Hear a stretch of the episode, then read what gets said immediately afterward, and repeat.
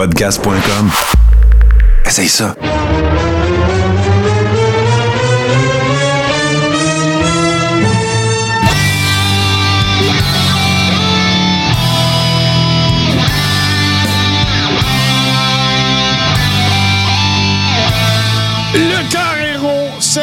7, épisode 32 déjà. Je suis en compagnie de mon chum euh, Steve Sauvé, notre G-Central est bien occupé de ce temps-là, puis vous vous doutez euh, fort probablement pourquoi. Alors, euh, on est en pensée avec lui et ses camarades. Steve, ben, ses occupations de jour, on va dire ça de même, le tiennent bien occupé là-dessus aussi. Mais sinon, à part de ça, Steve, comment ça va? Ça va super bien, Martin. Euh, comme on disait un peu là, hors d'onde, euh, tu sais, dans la vie, là, faut- y a une semaine, c'est à 168 heures, puis il faut que tu essayes de trouver le temps d'endormir au moins une quarantaine, si possible. Ouais. Puis euh, c'est pas évident. C'est pas évident, c'est en site. faudrait qu'il y ait plus d'heures dans les journées, plus de jours dans les semaines. Mais en tout cas, regarde, écoute. euh, Puis là, ben, en plus, euh, la semaine dernière, pour plein de raisons, moi, c'était compliqué parce que je déménageais. Fait qu'il fallait que j'installe mes affaires d'Internet. JC était parti à AEW. Là, il peut pas être avec nous autres cette semaine. Fait que là, le garde, là, Steve, on se stressera pas. Il y a du monde avec nous autres. On les salue. Salut Boston Pat. Euh, on va se faire un beau petit show relax cette semaine. On, va, faire du rattrapage. On va, se rattraper dans toutes les affaires qu'on n'a pas parlé. On va finir euh, les parties trop tôt de 50 ans et moins. On va faire ça cette semaine. Euh, toi, tu as, eu une de belle fin de semaine aussi avec Frankie de Mobster. Tu vas nous raconter ça. On va faire les actualités du monde de la lutte. On va parler de ce qui s'en vient. Fait garde, un beau petit show là, soir. Là, on va chiller. Moi, je suis hyper en retard en plus. J'ai pas vu Raw cette semaine. Je sais pas mal ce qui s'est passé, là, mais la semaine passée, j'étais à, j'étais à jour.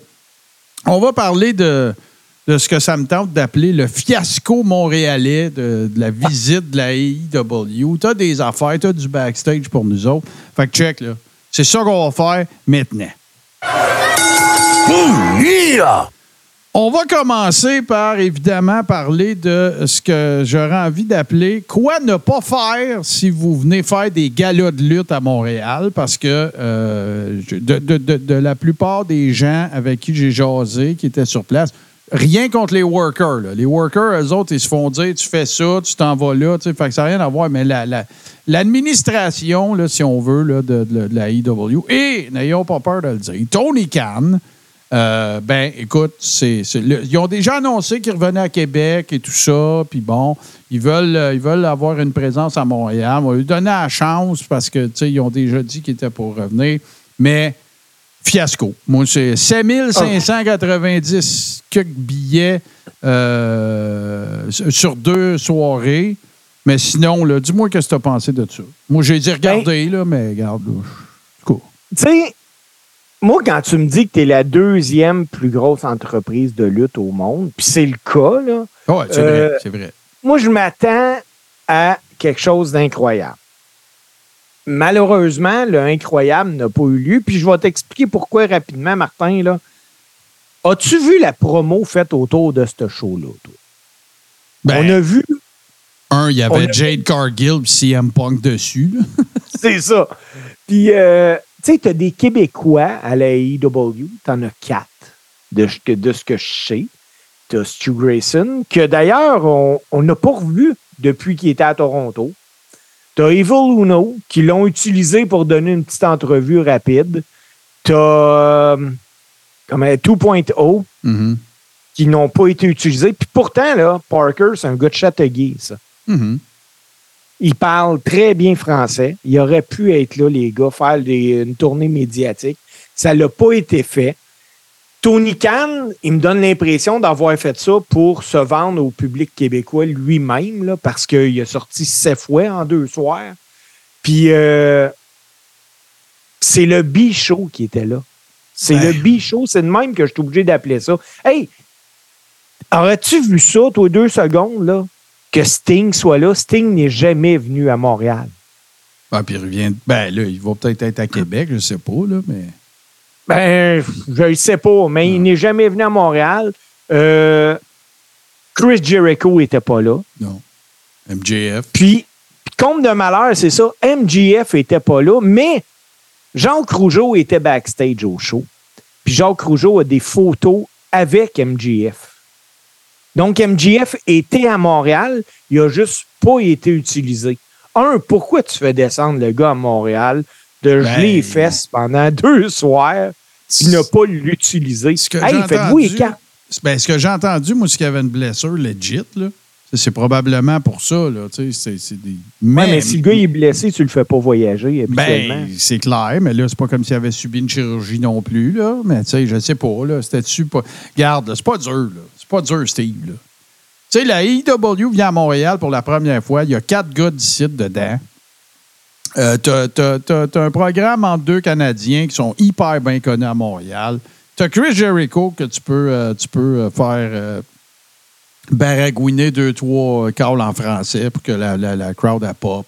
Tu sais, bon, ça, c'est la première affaire. Ils l'ont pas fait. Deuxième affaire. Ah oui, mais là, il faut que ton PR appelle RDS, puis que ton PR appelle un peu tout le monde, puis tu sais, que tu sois reçu dans des podcasts, des shows, euh, au. euh, voyons, là, j'oublie le nom parce que ça a changé récemment, mais le- la station de sport. euh, tu sais, là, faut que tu viennes faire une petite tournée média, euh, organise des, des, des- des signatures de, de, de 8 par 10 quelque part, tu sais, là. Il n'y a pas eu de promotion. La seule promotion qu'il y a eu, c'est encore Tony Khan qui est allé montrer sa grosse face à l'écran. On s'en calisse de toi et Tony. T'es pas dans le ring. Ah non, c'est ça. C'est en plein ça. T'es pas dans le ring. On s'en sac de toi, là. C'est- pas dur. Mettons, là. Tu sais, te rappelles-tu, Steve, quand on était petit, là, le fameux ring les bonhommes de la WWE? là? Ben oui. Ben, c'était ça que Tony joue, mais c'était avec des vrais gars puis des vraies filles. Ah, c'est en plein ça. Il y, a, il y a juste trop d'argent. Il ne sait pas quoi faire avec. Euh, ça en est triste. Ouais. Hey, puis je vais t'en compter une qui est vraiment en poche. Là. Il, y a, il y a un gars que j'ai vu en fin de semaine passée qui me comptait. Lui, il s'est pogné un billet par terre pour aller à Dynamite. Il a payé Ben, euh, 90 Attends, tout le monde était par terre parce qu'ils ont tous fait Ouais. descendre. Ouais. Mais son voisin de chaise, lui, il avait payé 820 piastres son espèce de billet. Ben non. Comment ça? Ouais. Ben, parce qu'il l'a acheté pendant la pré-vente, puis euh, il a acheté le gros prix. Je pense qu'il avait acheté les deux soirs euh, par terre, tout le kit. Mais ça lui a coûté 825$, piastres, tandis que le gars. Mais là, tu sais quoi le message? C'est quoi le message que tu envoies en plus? C'est quand que la billetterie va être ouverte? Je pense que la prévente, elle commence là, je pense, ou demain. À Québec, elle a commencé aujourd'hui. Bon, ben, garde. Achetez-vous des billets dans le pit, vous allez être ringside. Ben oui. Hey, ils ont fermé des sections, Martin, comme Ah ça ouais? se peut plus. Ah pour ouais? essayer. Puis euh, moi, je veux, veux pas, là, je connais, euh, j'ai dans mon compte euh, Facebook, j'ai des fans de lutte, j'ai des lutteurs. Ben ouais, Il y a ben ouais. plein de monde qui était là, que ça se prenait en photo. Puis, euh, hey, t'avais du banc rouge, là, on m'a dit, David, là. Non, non, moi, moi je trouve que. Ben, en tout cas, regarde, je- je- j'essaye toujours de, me dire, tu sais, bon, regarde, là, c'est la première fois qu'il venait à Montréal, c'est une jeune promotion, euh, tu sais, bon. Sauf que, regarde, parce qu'à un moment donné, il me semble, c'est rien que du gros bon sens. Tu sais, tu regardes la facture visuelle de ce show-là, tu regardes, euh, tu sais, euh, tout ce qui tourne autour de. Euh, de AEW. C'est pro, là. Tu sais, je veux dire, c'est pas, c'est pas, pas jambon, là. Tu sais, puis là, tu arrives à Montréal. Montréal, c'est connu comme une ville de lutte. Il y a des fans de lutte en masse. Ils ont faim en plus parce que la, la WWE, elle revient pas nécessairement. Tu sais, là, c'est correct, là. Je veux dire, ils viennent, puis ils viennent faire le tour, puis ils vont à Place Belle, puis, tu sais, c'est correct, c'est cool. Mais, tu sais, il y a de la place pour une autre fête sérieuse, importante, qui vient ici, là. Tu sais, moi, Ah, ben moi oui. je te jure, je te jure, là, que là, là, si j'étais. Gars, comme là, ils viennent le 28, là. Mais, hey, mettez le paquet, là, tu sais, là, vraiment, là. Essayez de bouquer votre monde à RDS, puis à TSN, ou je sais, tu En partant, là, avant que je l'oublie, là, WWE est à Montréal le 28. Euh, c'est Raw qui est à Montréal. Kevin Owen est à SmackDown. Kevin ne sera pas là. Puis là, Sammy s'est fait donner. euh, il a demandé un congé. Mais je peux vous assurer là, que Sami Zayn est à Laval le 28 pour le show. Bon. C'est confirmé à, 105 à 500 000% Il va être là. La seule chose qu'il n'est pas encore euh, officialisé, c'est est-ce qu'il va lutter. parce Ouais, qu'il joue non, un, angle de blessure. Mais euh, rassurez-vous, là, Sammy n'est pas blessé. Il est juste brûlé là, physiquement. Écoute, à un moment donné, euh, tu sais, pour vrai, là, qu'on dise ce qu'on veut, là, c'est les 4 à 6 mêmes gars qui roulent Raw depuis quasiment deux ans. Je. À un point tel que. Moi, je suis tanné. Ben oui, c'est vraiment tannant. c'est- c'est- c'est c'est pas. euh, c'est pas cool. euh, mais en tout cas, regarde. je- je- je- il me semble que là, c'est dangereux. Là. Ce le- ce qui se passe avec la AEW, là, c'est dangereux. Parce qu'à un moment donné, ce qui va. sais, Nous autres, on est des commentateurs de ça, puis on va en parler, whatever qui arrive. Les fans hardcore, même affaire. Ils vont peut-être. Je veux dire, ils vont écouter le Coréron, puis les autres podcasts, puis ils vont écouter des podcasts sur YouTube aux States, puis tout. Mais le monde, là, les- le, le monde qui sont pas des fans hardcore de lutte, mais qui sont des, des casual fans, mais de la WWE, qui ont donné un break à AEW, c'est fini, là. C'est terminé. Ah, ben oui. là. Fini. C'est fini. C'est, c'est- je veux dire, écoute, là, euh, à un moment donné, c'est parce qu'on va écouler, pardon, ça, on va écouler le nombre de fois qu'on va dire, ben, on va donner une chance, il commence. Il commence plus, là. fait quatre Ben non. ans, là. Tu sais, ça fait assez longtemps qu'il roule pour que du monde qui était à AEW se ramasse à AI. Là. Ça veut dire, ça veut dire que tu commences plus. Là, tu sais, qu'il soit allé te chercher Jade Cargill, Cody Rhodes, CM Punk, tu, tu commences plus. Là. Fait que là, ben, il va falloir stepper up parce que c'est pas. C'est pas je- je- y a, dans le ring, j'ai rien à. Tu sais, je veux dire, oui, il y a du style de booking que j'aime moins, puis j'aime pas ça, et Blade Job a pu finir, puis John Moxley, c'est une vraie joke, c'est comme un jeu d'or, euh, tu sais, puis tout. Mais, tu sais, il reste pareil que. J'aime bien leur tournoi euh, pour, euh, pour euh, Continental. La division féminine, je trouve qu'il y a du monde qui sont en train de, de- se faire une place là-dedans. Je pense à Tony Storm, entre autres, que je trouve écœurante. J'adore son personnage. Sky Blue, même affaire, qui est en train d'éclore, tu sais, tout ça. Mais regarde, tout ce qui est, tout ce qui est, qui, qui- qui est promotionnel, de mettre les lutteurs de l'avant, de les faire contribuer à promouvoir cette fédération-là, Tony Khan le fait pas. Il met sa grosse face devant le Kodak, puis c'est lui qui s'en occupe, puis tout. Tony, c'est pas toi que le monde voulait avoir à Montréal. C'était MJF, Chris Jericho, puis les gars qui viennent d'ici. Fin. Ben oui. That's it. Ben oui, c'était en plein ça. Puis tu sais, moi, il me donne l'impression. Ben, pas il me donne.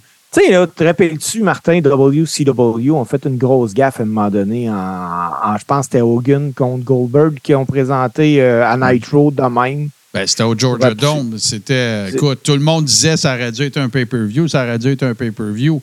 Sauf que ben, ça a tiré un gros rating pareil. Tu sais, c'est les lutteurs qui disaient que ça devrait être un pay-per-view parce que le PD était moins bon, là, c'est sûr. là. C'est c'est clair. Mais Edge Christian, il aurait pu aussi mettre ça sur paper Ben oui, c'est sûr. C'est certain. C'est- C'est certain. Puis c'était cool. Puis en plus, là, ben là, je veux pas spoiler, mais ça fait quand même une semaine. là, la, la maman à Tipit là, qui est venue. C'était tellement évident quand elle est arrivée dans le ring qu'elle était pour faire un turn sur que. qu'elle était pour. euh, ben oui, c'était écrit sur le mur. Là. Mais bon, regarde, euh, je veux dire, on.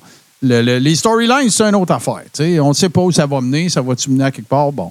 Mais, mais je- écoute, c'est plate. Je trouve ça plate parce que, euh, tu sais, être l'alternative, ça ne veut pas dire qu'on devrait te pardonner tout le temps les fois que tu l'échappes. Ça, pour moi, c'est gros là, de l'avoir échappé de même parce que Montréal, c'est une ville de lutte. Tu sais, t'as à boire. As-tu vu le paquet de fédérations indie qu'il y a à Montréal et aux alentours? là? Tu sais, Il y a plein Ah, de c'est gars, il y a plein de workers de Montréal qui vont travailler à BCW puis à ISW.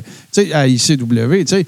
Je- Puis partout, là, je veux dire, que, que la Ben oui. périphérie de Montréal, écoute, si ça, ça ne te donne pas une indication que c'est une ville de lutte, Simonac. Fait que, on le sait pas, moi, euh, euh, qui demande c'est qui le gars masqué, c'est qui le devil. On ne le sait pas encore, à ma connaissance, mais là, je ne suis pas 100 là. Euh, je, non, je, moi, j'écoute, j'ai dans la tête euh, une coupe de noms, là. Mais euh, ça va, ça va s'avérer qui. C'est vrai, ça. C'est un autre qui n'était pas là. C'est Kenny Omega non plus. n'était pas là? Oui, il était là le mardi, Ah, OK. Bon. mais il n'a pas lutté le mercredi. Mais euh, c'est non, ça a été un ramassis de Non, non, non, conneries. non. Fait que là, ben, on va voir. On va voir ça va être quoi le Mais- rebound. On va voir. Tu sais, là, je veux dire, les- les- c'est pas vrai que le monde de Québec, ils n'ont pas lu les commentaires des gens sur les médias sociaux, tu sais, puis qu'ils ne se sont pas rendus compte que, ouais, c'est ordinaire. Moi, tu claquais. un Là, Martin, là. euh, j'ai d'autres choses, là. Bah, ouais, donc. Je. Parce que moi, j'ai passé beaucoup de temps avec bien du monde vendredi dernier. Ouais, ouais, bon, on va en parler de euh, ça tantôt. Là. Ouais, puis justement, euh, à un moment donné, je dis à, à Frankie, j'ai écoute, j'ai. Semble que tu aurais vu, là, moi, euh, mardi ou mercredi. Ben, il y avait 7 heures de show, là. Mhm. Il a tout fait. Ça n'a pas marché. Ben, puis euh, Ils se sont fait dire qu'il n'y avait pas besoin de gars local. Frankie de Mobster, puis pas juste ça, tous ceux qui sont, tu sais, la scène indie, Blanchard, euh, Zach Patterson, euh, tu sais, tous ces gars-là, ils auraient pu les mettre dans des dark matchs, ils auraient pu au moins, tu sais, Mm. faire lever la crowd avec ça. euh. Écoute, si tu veux faire lever Québec, là, parce que Québec, là, c'est un micro-climat de lutte. C'est une micro-société, ouais, ouais, ouais. s'il faut, là, on va appeler ça de même. Ah oui, mais là, il faut qu'il book Tu vas Estrada. avoir besoin d'un partenariat avec la NSPW. Là. Tu vas avoir besoin des Marco Estrada, des Ben Matt ouais. Angel. Tu sais, moi, là, je le vois, là, euh, Chris Jericho faire son Open Challenge, que ce soit un Marco Estrada qui sort. Puis veux-tu que je te dise pire que ça? Moi, je pense que Jericho, ça le ferait triper. Ben Il trouverait oui. ça super cool. Ben oui. Puis, tu as besoin de ça si tu veux remplir le centre Vidéotron. Ben, en tout cas, il y a une de- affaire qui est sûre, Steve. C'est que s'ils font ça, il n'y aura pas moins de monde. Ça, c'est sûr. Il n'y aura pas moins de monde, Ouais. exactement. Même que, écoute, euh, ça va se parler dans les journaux, à radio, ça va se parler partout que c'est des gars d'ici, là. Tu sais, euh, hey, pour vrai, là, as-tu vu? Moi, j'ai- j'ai pas, à part les, les gens que je connais, là, mais tu sais, euh, écoutez, euh, une émission, Les Nouvelles ou Salut, Bonjour ou whatever, ils n'ont jamais parlé qu'il y a eu deux jours de lutte. Non. Ben non, mais en fait, c'est pas à eux autres de le faire. Quand tu as un département Non. de PR, ça devrait être eux autres qui communiquent avec quelqu'un ici, une boîte de pub. euh, Pas une boîte de pub, mais une boîte de, de relations publiques. Dire, garde, là. Toi, on est une grosse organisation, là. Puis on s'en vient à Montréal, puis on voudrait faire la tournée des médias. Tu peux-tu nous aider? Comment ça marche? Parfait. Chris, ben oui, voyons. Hey, écoute, là, au salaire que tu payes le monde, quand même, ça t'aurait coûté un petit euh, 50 000 de contrat de PR ici à Montréal pour faire lever la patente? Quand tu serais revenu la fois d'après, là, c'est les Ah, médias qui t'auraient appelé, là, tu sais. C'est euh, clair. c'est- mais, là, mais là, Steve, là, on a assez dit. Là, Regarde, je suis à moins que tu aies d'autres potins. Là. Parce que moi, je veux que tu me racontes ton expérience de la semaine passée parce que il y, a eu, euh, il y a eu un gros match entre deux légendes. Là, puis c'est euh, l'adorable Steve Hayes qui s'est frotté à Frank, nul autre que Frankie de Mobster. Comment ça s'est passé? Raconte-moi. Je veux que tu me. En plus, JC qui ring annonçait ça. Moi, malheureusement, j'ai pas pu être là. mais- Parce que, écoute, les, les- les billets, ça coûtait juste deux pièces et demie de frais administratifs. Ça a fait. Il n'y avait plus. Il n'y avait plus. Il n'y avait plus. Euh, Raconte-moi un peu, là, tout, ta- puis là, toi, tu as fait des vidéos. On va vous mettre ça aussi sur la page puis sur le compte Twitter. Là. Steve Ouais. a partagé des affaires. Je vais faire ça euh, pour vous montrer un petit peu là, comment ça s'est passé. Mais là, je veux, je veux ça, là, de, de- de- de l'entendre de la bouche du cheval, comme on dit. Comme on dit. Comment ça s'est passé ta soirée? une soirée qui était assez, assez incroyable. Mais Martin, pour, pour te compter la soirée, il faut que je te compte la veille aussi. Ben, vas-y, euh, raconte-moi tout le kit. On a du temps en masse. Il n'y a, pas de ciné-rédemption à soir. Là. On a tout le La- temps qu'on veut. La lutte, c'est un échange de respect. hein. C'est des chums ensemble, puis tout ça, on se le cachera pas. Fait que moi, le vendredi, le jeudi, là, la veille du show, on s'écrit, moi puis Marc-André, puis je lui demande à quelle heure tu vas être là? Il dit, je le sais pas, man. Il dit, mon char, il est pété.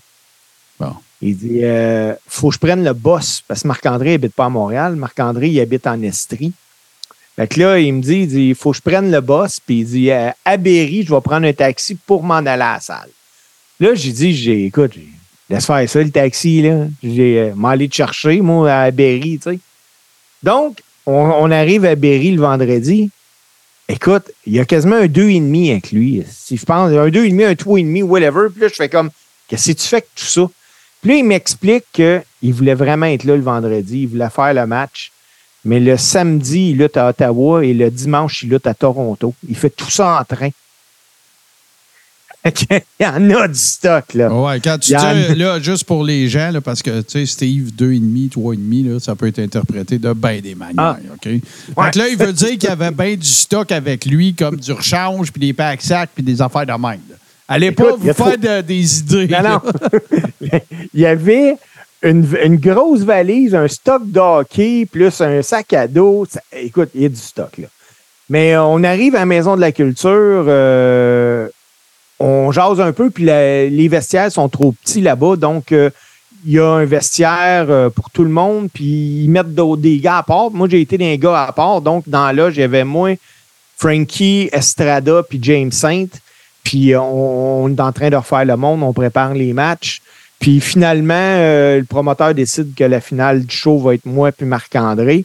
Donc, il faut changer le match un peu, là.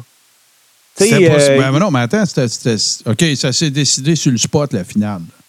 Ben, c'est que la finale, au départ, devait être Estrada puis James Saint, mais ils l'ont changé pour. Non, ça va être Marc-André puis Steve. OK, OK. Donc, il, il faut que tu le changes dans ce temps-là. Sais, euh, Ben il non, faut que tu le step up un peu, là, encore. Là. Ouais, faut, faut, tu Euh, peux pas. Tu, tu peux. Tu veux pas voler le spotlight. Ben oui, tu veux, mais je veux dire, tu feras pas les plus gros spots par exprès, surtout si les quatre gars sont dans le même locker puis que ça se parle en même temps. C'est ça. C'est ça. Tu- tu veux pas, puis tu veux pas faire des moves en double puis des gros spots en double puis tout. Ben non, c'est ça. Puis euh, finalement, on monte le match. Puis, euh, tu sais, quand tu te fais dire, euh, OK, vous avez 13 minutes, les boys, là, c'est pas 15 puis c'est pas 10. Hein. Ah non, que tu c'est fasses un 13. Puis, tu sais, euh, c'est pas facile de dire, écoute, on fait toutes ces séquences-là, mais il faut le faire rentrer en 13. Ben ouais.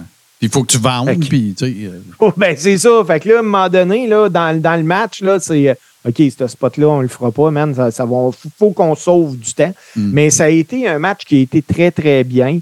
Euh, seule euh, petite affaire, à un moment donné, écoute, je suis couché dans le ring. Marc-André est en train de me piner, puis j'entends Marc-André dire au ref Qu'est-ce que tu fais avec des gants Là, là, on réalise, il y a quelqu'un qui saigne. Ben ouais, c'est ça. Mais là, là je, je le dis deux fois à l'arbitre. Qui qui saigne? Qui qui Ben, saigne? C'était devait être toi, c'est sûr. Ben non, ça marque. Ah. Parce que en s'en allant dans les câbles, il, y avait un- il manquait un petit bout de tape, puis il s'est- pété. euh, ouais, il s'est coupé dans le dos. Mais euh, non, ça a été un très, très bon combat. Euh, écoute, le lendemain, je n'aurais pas fait un autre. Ouais, c'est ça que- j'allais te demander. Tu sais, ça- a-tu chopé pour la peine? T'avais-tu mal à quelque part? Le coup. Euh, écoute, moi, ça fait peut-être un an ou deux là, que, là, regarde, présentement, je suis assis sur une chaise normale. Si je me penche le, le cou, je pogne des chocs dans les genoux. C'est pas bon, c'est pas supposé. Non, je pense pas. C'est pas supposé être plugué ensemble. Il faudrait que tu ailles euh, voir quelqu'un qui te renligne les chakras. Mais non, on n'embarquera pas là-dedans. Puis, euh, super belle photo aussi après, puis tout de toi, puis euh, Marc-André. C'était vraiment très, très oui. cool. Puis, ce qu'il faut retenir de ce show-là, un, c'est si vous voulez y aller au prochain show, parce qu'il y en a un le 19 janvier, Mhm. toujours à la Maison de la Culture. Prenez-vous de bonheur. Allez-y, la, la journée que les billets sortent, là, au pire, allez à la Maison de la Culture. Vous, vous allez même sauver les frais d'administration à ce moment-là de 2,50 Mais, mais, mais Steve, là, je veux, là, là, tu vas prendre ce que je vais te dire venant d'un fan qui voulait y aller. Là, OK? Les billets étaient supposés, de- c'était supposé être à 13 h que tu pouvais aller chercher en ligne. OK? Puis là, ben, quand tu arrivais à 13 h, il disait que c'était à 13h15 finalement. OK? Moi, je suis en train de parler avec JC. Là. OK? Il est, il est 13h13. Je suis devant, là. Je suis prête. C'est parce que tu te rappelles, il avait dit à JC, fais-moi un reminder pour pas que j'oublie. Parce que le vendredi, moi, j'ai à Godette Brothers, je monte le show, tout. Il, m'a, il a tout fait ce qu'il m'a dit, là. 13h13, je me lève, m'en vais à la toilette, juste faire un petit pipi, là. Je reviens, là, il est peut-être 17 depuis. Il n'y en a plus. Fait que là, viens me dire, toi, pour... fait que tu vas me dire que si je m'étais rendu là-bas, ben là, ce qu'il y avait de disponible là, si tu vas y chercher, c'est pas disponible dans le pool de qu'est-ce que tu peux ramasser sur le net. Fait que la prochaine fois, je suis mieux de me rendre là. Ben, on va faire ça, parce que moi, je voulais y aller, je voulais voir ça, ce match-là. J'étais Ben, assez qu'ils déçu. nous ont, ce qu'ils nous ont expliqué, c'est que la ville de Montréal, c'est elle qui présente la Ouais, lutte ouais. en offre culturelle. Puis, euh, c'est pas tout le monde du quartier qui a, qui a Internet.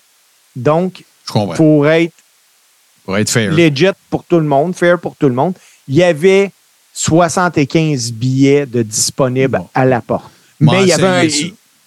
Il y, avait, il y a eu euh, les 75 billets ont parti la même journée, là, Martin. Non, non, je suis pas inquiète. Je suis pas inquiète, mais moi, le vendredi, si c'est toujours le vendredi qu'il faut être là une heure et quart, ça va être rough, là, parce que je suis occupé le vendredi midi. euh, mais bon. Puis, Regarde, euh, C'est un succès sur toute la ligne, de toute façon, de ce que j'ai vu, de ce que j'ai lu. Là, toi, t'en parles. Ça a l'air c'était une Moses de belle veillée, puis tout le kit. Fait que, regarde, moi, tout faire pour essayer de. de Ben, quand je suis arrivé là, quand je suis arrivé là, là, la, la première affaire, je me suis dit, c'est c'est bien trop beau pour faire de la lutte, ici. Ben non, mais hey, c'est parfait. C'est comme Wrestling at the Chase. À un Non, moment donné, il faudrait bien que j'en parle de ce ce territoire-là. Quand j'avais fait la tournée des territoires, j'en ai pas parlé, mais le territoire de Saint-Louis, de Sam Mochnik, ça a eu un show là, qui était vraiment un, mythique. là. je fais un petit aparté. Euh, ça s'appelait Wrestling at the Chase. Le Chase, c'était le Chase Hotel. C'était vraiment de la lutte dans un genre vraiment, tu imagine-toi un décor, là, de, tu serais supposé t'imaginer du monde en tox, là, avec des chandeliers, puis des, des, des lustres, puis toute l'équipe. Ça a été un territoire super populaire pendant un bon bout. Sam Mochnik, d'ailleurs, qui a été euh, plein de fois plein de fois président de la NWA. Mais c'est un autre, euh, une autre histoire. Puis là, ben, tu sais-tu si t'es là le 19? Tu sais pas d'abord. Euh, ben là, j'ai une grosse décision à prendre à ça. Puis euh, pourtant, là, habituellement, tu sais, ma, ma blonde, elle m'aide dans ces affaires-là. Hmm. Parce que, je vais, je vais dire la vérité, là, moi, le 20, euh, je prends l'avion. Ouais, tu t'en vas, toi, c'est Je vrai. m'en vais- je m'en vais en vacances. Mais euh, le 19, il y a un show. Fait que là, je dis à ma blonde, j'ai- je, je sais pas si je vais être là. J'écoute, le lendemain, on part en vacances, puis tout. Puis elle me dit, ben pourquoi tu serais pas là? Là, je fais comme, elle veut vraiment que je sois là, finalement. Tu sais, Fait que c'est réglé. fatigant que ça la veille. Mais avant le, le 19, Martin, euh, je veux juste plugger un petit quelque chose. C'est rare aussi que ça arrive, ces affaires-là. La lutte est, est maintenant vue comme une offre culturelle vraiment à Montréal, puis je vais l'expliquer. Il n'y a pas juste la Maison de la Culture qui a approché la ICW. Samedi, à Montréal, se passe une des causes que je trouve les plus importantes, qui est la guignolée de la Fondation du docteur Julien. Mhm. C'est une fondation qui vient en aide aux enfants, mais il fait vraiment une différence pour les enfants, cette fondation-là. Et ils ont une offre de divertissement dans la journée pour ramasser des dons et tout ça. Donc, cette année, ils organisent un gala de lutte.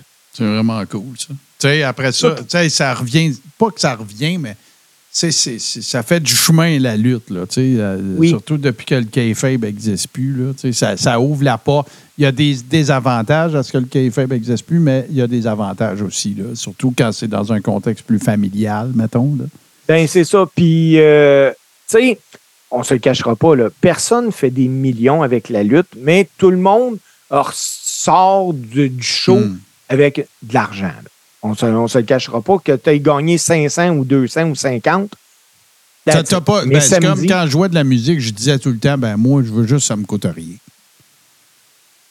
Ouais. Tu sais. Ben non, mais pour moi, si ça m'a coûté 30$ piastres aller faire un show quelque part à la fin, j'ai mangé, j'ai pris un- une liqueur, puis euh, j'ai eu du fun toute la veillée, tu sais, puis qu'au final, je suis moins 30$, piastres, c'est pour moi, ça n'a rien coûté. C'est ça. J'aime ça faire ça. là. Mais samedi qui vient, tous les gars sur le show ont accepté d'être là gratuitement Mm. pour qu'il n'y ait pas de dépenses. La fédération ICW a, a contacté les gars, a même accepté elle-même de défrayer les coûts pour euh, le transport du ring, euh, tout ça. Il n'y a pas personne d'autre que la fondation du docteur Julien qui va tirer bénéfice de ce show-là samedi à midi au 1550 Joliette. C'est au coin d'Adan dans le quartier Hochelaga Maisonneuve. Je voulais en parler, puis je trouvais ça ouais. important d'en parler parce que c'est important, la, Ben oui, ben fondation. oui. Ben oui. Puis tu sais, quand, quand, quand tu dis que, tu sais, je veux dire, il y a- ça n'existe pas, là, un match de lutte sans risque. Là. Ça n'existe pas. Là. Non, ça n'existe pas. C'est Fait que tu sais que tous les gars, puis s'il y a des filles, mais en tout cas, que tous les workers qui vont être là, tu sais, accepté que leur cachet aille strictement à ça, ben ça, ça fait juste démontrer aussi le- le- la fraternité que c'est euh, le monde de la lutte. Puis c'est vraiment très, très cool. Très, très cool. Ouais. Hey, euh, Steve, il y a des nouvelles, pareil. Euh, Il y a des affaires qui se passent. Écoute, euh, je, je- je trouve qu'on de- c'est important qu'on ouvre avec ça parce que, tu sais, comme on en a parlé déjà, TNA revient à ses, ses lettres d'appellation du passé. Là. On revient avec TNA, de la belle époque, euh, quand ça a été fondé par euh, Jarrett, euh, père et fils, puis euh, tout le kit. Et ben là, tu vois, ils ont, ils ont signé du monde qui. C'est pas, pas, des, pas des grandes vedettes, mais c'est des, des routiers. C'est du monde qu'ils ils vont faire en sorte que le produit n'aura pas l'air fou. Je pense en premier temps à Kushida. Kushida qui a été à la NXT, c'est un gars de New Japan, c'est un junior heavyweight euh, qui, a été super populaire à New Japan. Après ça, il a eu son passage et comme tous les Japonais à NXT slash WWE, ça n'a pas été un gros char, mais c'est un bon worker. Euh, ils ont, euh, il y en a un qui m'échappe, Euh, Trent Seven qui était le partner de, Tyler Bate, que moi j'aime bien à NXT, que je trouve vraiment cool. C'est juste plate que il n'y a pas le format que la WWE apprécie. là. Mais euh, Trent Seven, qui est un vraiment vieux routier des Indies euh, britanniques, euh, qui était à NXT UK, qui a eu son passage à, NXT. Puis un autre, ce que je comprends, ce que je déduis, en fait, ce que je, comprends de ce qui se passe, c'est que TNA est en train d'engraisser son roster pour, pour, pour, avoir du monde. Eddie Edwards a été signé aussi. C'est un ancien champion, si je ne m'abuse. Fait que sont en train de. Est-ce que. Parce que là, ce que. Bon, là, il y a plein d'affaires qui se passent. Il y a WWE qui négocie un- un- une nouvelle entente euh, pour euh, Raw. Euh, Il y a Ring of Honor qui essaie de se trouver quelque part aussi où être diffusé. Tu as les sondages qui, à peu près pour tout le monde, sont sur le derrière depuis longtemps.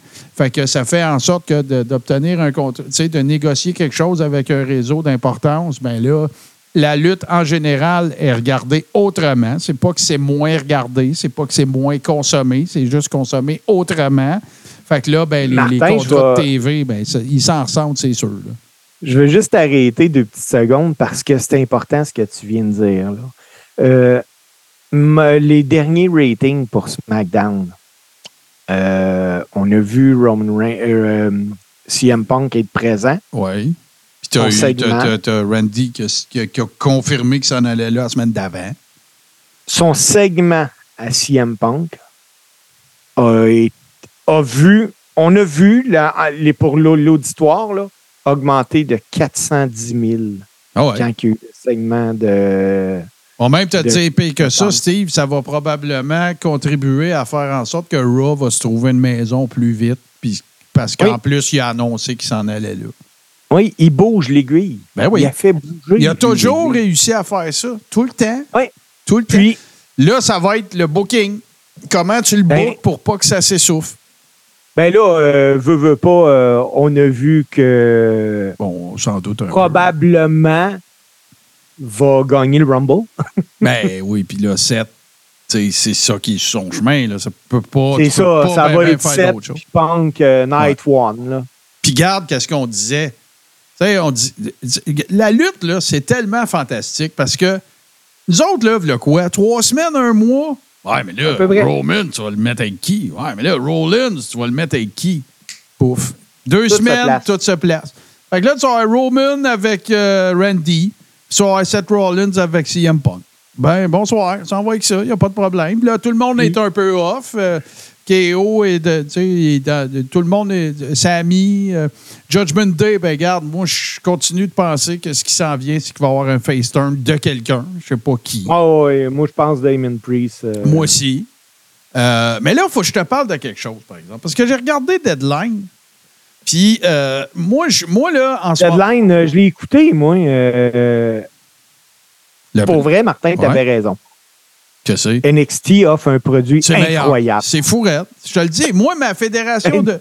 Ma, ma- ma fédération de lutte préférée sur la Terre, à moi, en ce moment, c'est NXT. Hey, moi, là, si vous n'avez pas vu Deadline, allez voir Ivan Dragunov contre Baron Corbin. Quel match! Quel match! Incroyable! Ah ouais, tout un match. Euh, Puis là, ils ont euh, le, le Survivor machin, j'oublie c'est quoi le maudit nom du match, là. Mais ils ont un gimmick match, là, si vous ne le connaissez pas, je vous explique, euh, je vous explique comment ça fonctionne. C'est que c'est un genre de. C'est comme un mélange à peu près de tout ce que tu peux t'imaginer cool dans ce genre de match-là. Fait que là, ils sont. euh, Je me souviens plus combien ils étaient. Je pense qu'ils étaient cinq dans le ring. Puis comment ça marche, c'est que le match, il dure 25 minutes. OK? Le- le- les, deux premières personnes, un peu comme quand commence le Rumble, ils sont ensemble pendant cinq minutes.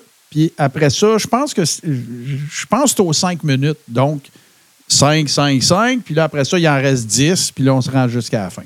Puis quand tu fais, soit que tu obtiens une soumission ou que tu as un compte de 3, ça te donne un point. Puis la personne que tu as, soumise ou que tu as, piné, là, elle, elle, s'en va en punition 90 secondes. Fait que là, il y a comme réellement comme une boîte avec un banc des punitions. Puis à la fin, c'est qui qui gagne? C'est celui ou celle qui a le plus de points. Moi, là. C'est pas le Aaron Survivor Challenge. Aaron Survivor, c'est ça. Je savais qu'il y avait Survivor. Ça, là, j'ai adoré ça. J'ai adoré. Hey, pense-y, Steve. Là, toi, t'es un worker. Fais juste t'imaginer, là, t'es backstage là, avec un gars-là, là, puis il faut que tu settes ça. Là. Le fun, le fun que tu dois avoir, le finish, comment tu vas finir ça, puis tout le kit. Euh, c'était vraiment super cool. C'est Trick Williams qui a gagné du côté des hommes. Du côté des femmes, euh, j'oublie son nom. C'est une Britannique. J'oublie son, j'oublie le nom. Je ne l'ai pas sous les yeux. Mais euh, ben, c'est Blair Davenport. Oui, c'est ça. Et j'ai adoré ma soirée. Le pay-per-view, il n'est pas trop long. Il n'y avait pas trop de matchs. Toutes les histoires ont avancé. Dragunov contre Baron Corbin, ça a été incroyable. Euh, vraiment, NXT, en ce moment, selon moi, je parle pas de l'aréna, je parle pas des effets 3D. Là. Non, non, je parle le produit de lutte, c'est le meilleur au monde en ce moment. C'est la ah, NXT. C'est vraiment solide. Là. pour donner une idée, là, il y avait un Steel Cage match entre Kiana James et euh, Roxanne Perez. Là. Même ça, ils ont réussi à faire de quoi de incroyable. Puis je vais vous dire de quoi, parce que euh, Wawa Tatawa me, me, me, pogne la poque un peu euh, au bon, là, mais la meilleure division de lutte féminine du monde entier est à NXT. Ben, c'est NXT. C'est même pas euh, drôle, c'est même pas proche. Moi, là, je ferais écouter les matchs d'NXT aux filles à Raw et à SmackDown. Ah, ben. Pas des hosties de farce, là. Tu sais, moi, là, je disais souvent Baron Corbin, c'est quasiment une démotion d'être rendu à NXT.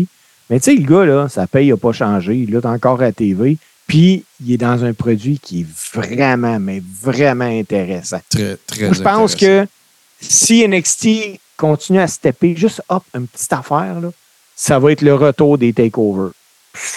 Ah, mais oui, mais takeover, écoute, là, les, il y, a, des matchs absolument mythiques qui se sont passés à TakeOver. Pense à.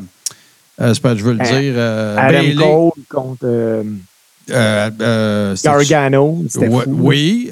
pense à la rivalité Ciampa-Gargano. C'est la meilleure rivalité de cette année-là, c'était eux autres. Pense à Sasha Banks contre Bailey. Oui. Quel match incroyable. C'est un des meilleurs matchs féminins que j'ai jamais eu. Euh, fait que non, non. Ils, leur sacrent une volée. Ils sont en train de vraiment de leur sacrer une volée. Puis, je suis content que, s'il vous plaît, s'il vous plaît, faites commencer Jade Cargill à NXT. S'il vous plaît. Laissez-la prendre ses marques, laissez-la installer ses affaires. Quand même que vous l'amenez plus tard euh, sur, le main roster, puis que quand même qu'elle était face à NXT, puis qu'elle est heel en haut, pas, on s'en fout. Laissez-la s'imprégner de ça. Laissez-la. j'ai peur. Moi aussi, j'ai peur. C'est ça que je pense qu'il va Je vois tellement Nia Jax là, avoir une belle run ah, présentement, puis tout, là, que je me dis, écoute, ça va être Jake Cargill qui va venir la péter. Mais si c'est ça, il faut que ça soit un squash parce qu'il faut que tu protèges Jake Cargill. Tout Mais, à fait. Martin, pour vrai, là, moi, si, si tu me donnes le choix présentement, je pense que je veux, je veux lutter à NXT. Ben, tout à fait. Tout le monde a faim, tout le monde a l'air sur la même page. Tout le monde, tu sais, ça a l'air le fun. les fans sont cinglés. Euh, c'est le fun. C'est un peu du. Euh, tu sais, moi, ça me rappelle. C'est pas la même affaire, là, mais ça me rappelle ma jeunesse parce que c'est du studio TV. Studio, ben oui. Tu sais à quoi ça me fait penser? Puis là, là, partez pas en peur. Virez pas fou. Je suis pas en train de les comparer. Je dis que ça me rappelle. Ça me rappelle la ECW, man. Oui. Oui. Tu sais, le stage est intime. Tu sais, c'est plus fermé un petit peu. C'est sûr, l'éclairage, tout n'est pas pareil. Puis ça n'a pas le côté raw puis trash de la ECW. Mais la frénésie des fans, tout ça, le work rate. Euh, non, non. NXT, c'est actuellement le meilleur produit de lutte du monde. Je l'affirme. On est présentement le 14 décembre 2023. Puis moi, je te dis que j'affirme que je ne serais pas surpris. Je ne peux pas l'affirmer à 100% hors de tout doute, mais je te le dis. Tu, cancelles, à part le Big Four des filles, OK? C'est-à-dire Rhea Ripley, euh, Bianca Belair, euh, Charlotte, puis Becky Lynch. Ces quatre-là, tu les gardes. Tu cancelles la division féminine de SmackDown puis de Raw. Tu emmènes toutes les filles qui sont à NXT, tu les emmènes toutes en haut, puis Chris, c'est meilleur. C'est même pas proche. Ah, ben oui. Oui, oui, oui, oui, je vraiment, regarde, vraiment. je vraiment. regarde des matchs, là. Je, je regarde de- de- des matchs Chelsea Green avec n'importe qui, puis je vais prendre Roxanne Perez contre euh, euh, euh, Kiana any day of the week. Puis deux fois le dimanche. C'est Ah, même pas proche. C'est même pas proche. Je sais pas si côté, tu sais, quand les matchs sont montés ou quoi que ce soit, si les gens ont plus de latitude ou quoi que ce soit. Mais euh, pour vrai, là, tu prendrais ça, tu montrais ça à quelqu'un qui n'est pas nécessairement familier avec la lutte, puis il n'y aurait pas de déclic qui se ferait Non. que Ah, c'est avec la WWE. Non, c'est pas pareil, pas en tout. Puis, puis je, je- je voyais le commentaire de, de Wawa Tatawa, puis je respecte ton opinion, il n'y a pas de problème là, là. Mais moi, Io Shirai, elle me fait rien, elle me parle pas. C'est, c'est- c'est une fille qui, a- qui fait des spots. Mais elle, elle m'interpelle pas. Euh, elle m'in- elle m'interpelle pas comme les quatre autres. Puis ça veut, je veux pas dire par là que je suis paumé sur Becky Lynch ou que je suis paumé sur Charlotte. C'est pas ça que je veux dire. Mais moi, Io Shirai, Shirai, elle me fait rien. Elle parle pas en anglais. Elle fait pas de promo. Elle arrive au ring. Sauf que je déteste pas ce qu'ils font avec Damage Control en ce moment, par exemple. Ça fait partie de quelque chose. Je trouve ça intéressant. Mais on peut pas comparer. C'est une très bonne worker. C'est tout ce que je vais dire. Mais tu sais, tout le, tout le, le reste, à moins que, écoute, elle se trouve un mouthpiece à un moment donné, ça va peut-être être Dakota Kai, je le sais pas. Mais. euh, Puis là, écoute, faut que je te compte ça. Moi, moi si que je suis tanné de Michael Cole, je suis plus capable. Puis là, il peut même plus mettre ça sur le dos de Vince qui parle dans ses écouteurs. Il est plus là, Vince. OK? Steve, j'ai une question pour toi. Quelle faction féminine existe-t-il à Raw et à SmackDown? Euh, damage control. Ouais. Michael Cole qui s'en va dire Damage Control en ce moment, c'est la faction féminine la plus puissante de- du, du WWE Universe. Michael, il y en a rien qu'une. Il y en a une! oh, oui, c'est maillet. C'est, Ah, si que je suis tanné. Je suis plus capable de. Puis là, le pire, là, tu, tu sais quoi? C'est que j'oublie son nom, Vic, je pense, euh, whatever. Le gars qui est annonceur à NXT, Chris, c'est Michael Cole numéro 2. Ouais, ça. Il a, il a même la même maudite voix. Il a le, Ah même, oui. il a le même débit, il a la- les mêmes, infle- les mêmes euh, inflexions vocales. On dirait que c'est Michael Cole. Regarde, les gars. Euh, non, non, puis moi, je- je- de toute façon, euh, Wawa Tatawa qui dit, je pense, tu dois parler de, de- de damage control, elles perdent presque tout le temps. Ouais, puis. Tu sais, c'est- Je veux dire, c'est. c'est- un work, là. Tu sais, je veux dire, là. Brett, il n'a pas perdu la ceinture, là. Il y a juste lui qui pense. C'est ça, là. tu sais, fait que moi, moi si- s'ils font que tu as envie de regarder la TV, là, c'est parfait. Qu'ils gagnent, qu'ils perdent, là. Je pense pas que s'ils perdent souvent, que si tu apprécies ce qu'ils font, tu vas moins regarder. C'est rendu ça maintenant, la lutte. Là, tu je veux dire. Regarde, fais juste regarder l'histoire de la AEW qui mettait les wins and losses. Là. On s'en calisse-tu, sans joke, Sérieux. Sais, moi, là, quand tu vois, euh, je sais-tu, moi, nomme n'importe qui, là. Quand tu vois Adam Cole s'en aller au, là, il est blessé, mais c'est n'importe quel lutteur, là, tu le vois s'en aller au ring, là, puis en bas, tu as son score. M'en sac, moi. Ah oui. M'en Hey. fous, je regarde jamais ça, là. C'est la pire affaire que j'ai vue, ça. Tu sais, t'es pas au UFC ou à la boxe, là. Tu sais, une, une fiche à la lutte, là. Le- moi, je peux vous dire qu'un des meilleurs le workers qu'il y a eu était un jobber. Puis Ben il oui. va avoir une fiche d'à peu près 3 et 3000. tu sais. Ah ouais, ben regarde, pense à George South, pense à. Ben, c'est à George Shout que Ben je ouais, pensais. pense, à, pense à Barry Horowitz, pense à Johnny Rodds, euh, pense à tous ces gars-là qui étaient des, des- appelons-les des jobbers de luxe ou, euh, tu sais, peu importe. Euh, S.D. Jones, tu sais, il y en a plein, là. Tu sais, puis Ah, ben, moi, je, je, je me disais pas euh, Wawa Tatawa qui dit comment tu peux être une menace quand tu perds tout le temps. Inquiète-toi pas que Yo Shira, il la protège, là. Tu sais, mais de, de voir euh, Bailey perdre ou de voir. euh, regarde, si tu continues de regarder le produit, si tu continues d'être en maudit après Bailey, même quand elle perd, ça veut dire qu'elle fait une crise de bonne job. Là. Ben moi, oui. moi, ça, pour moi, l'histoire de.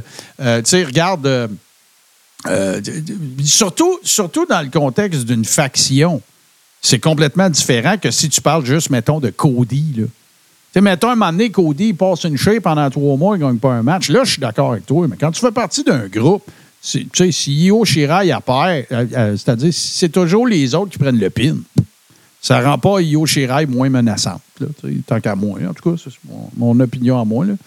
Mais euh, donc, voilà. Puis là, ben, j'ai envie qu'on qu'on- on termine ça, ces, ces actus-là, mon, mon- ces actualités, pardon, mon cher Steve, avec.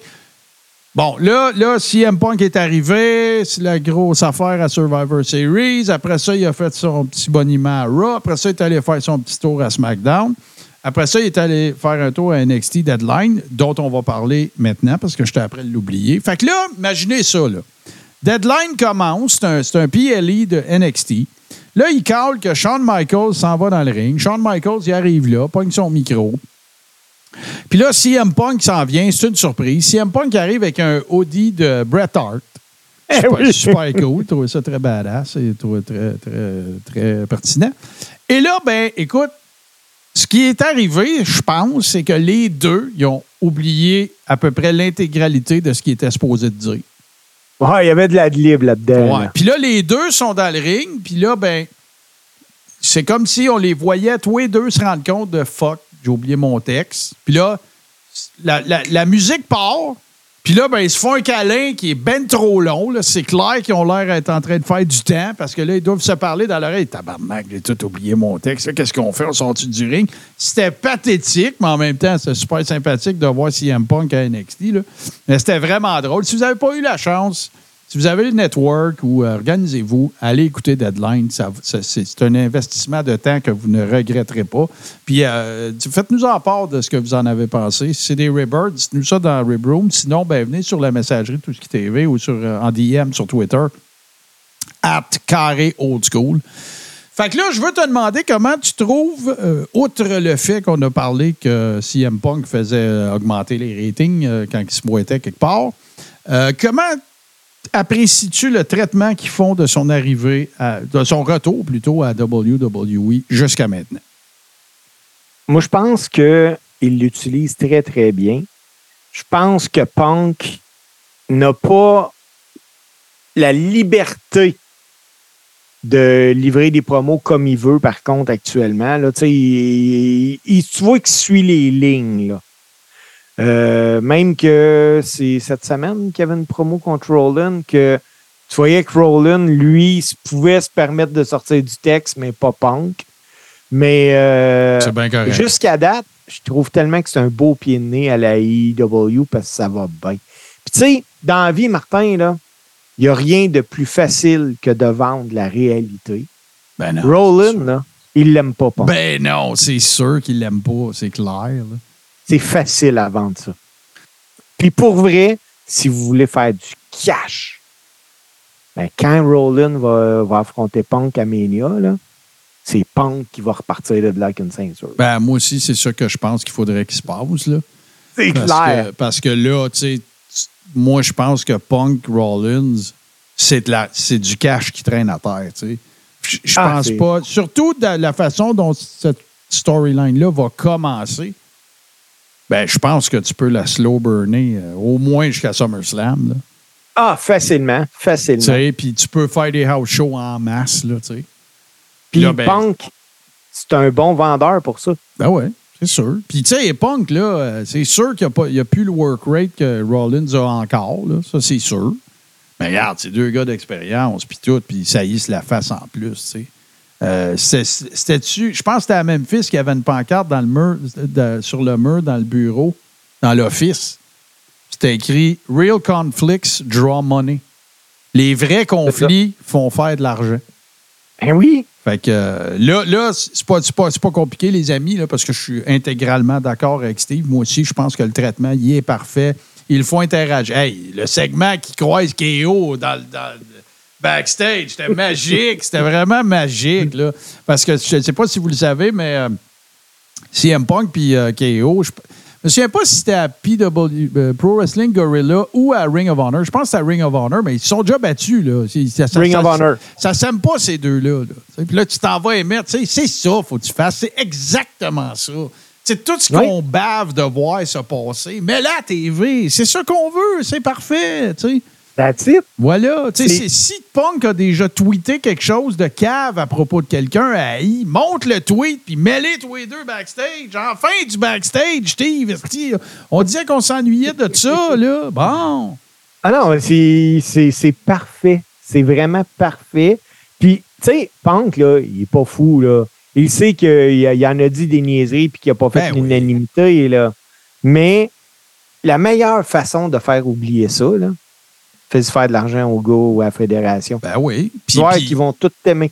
tout, tout, tout, tout, tout le succès de ça ne dépend que d'une seule personne, c'est CM Punk.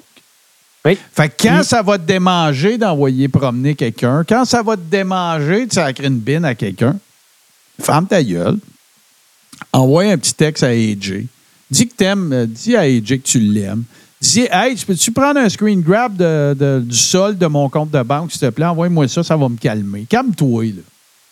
Tu sais, euh, on a vu là, des, des retours à la lutte. Là. Euh, tu sais, euh, les Brock Lesnar qui revient, des choses de même, que tu sais, après deux semaines, on n'en parle plus, on passe à d'autres choses.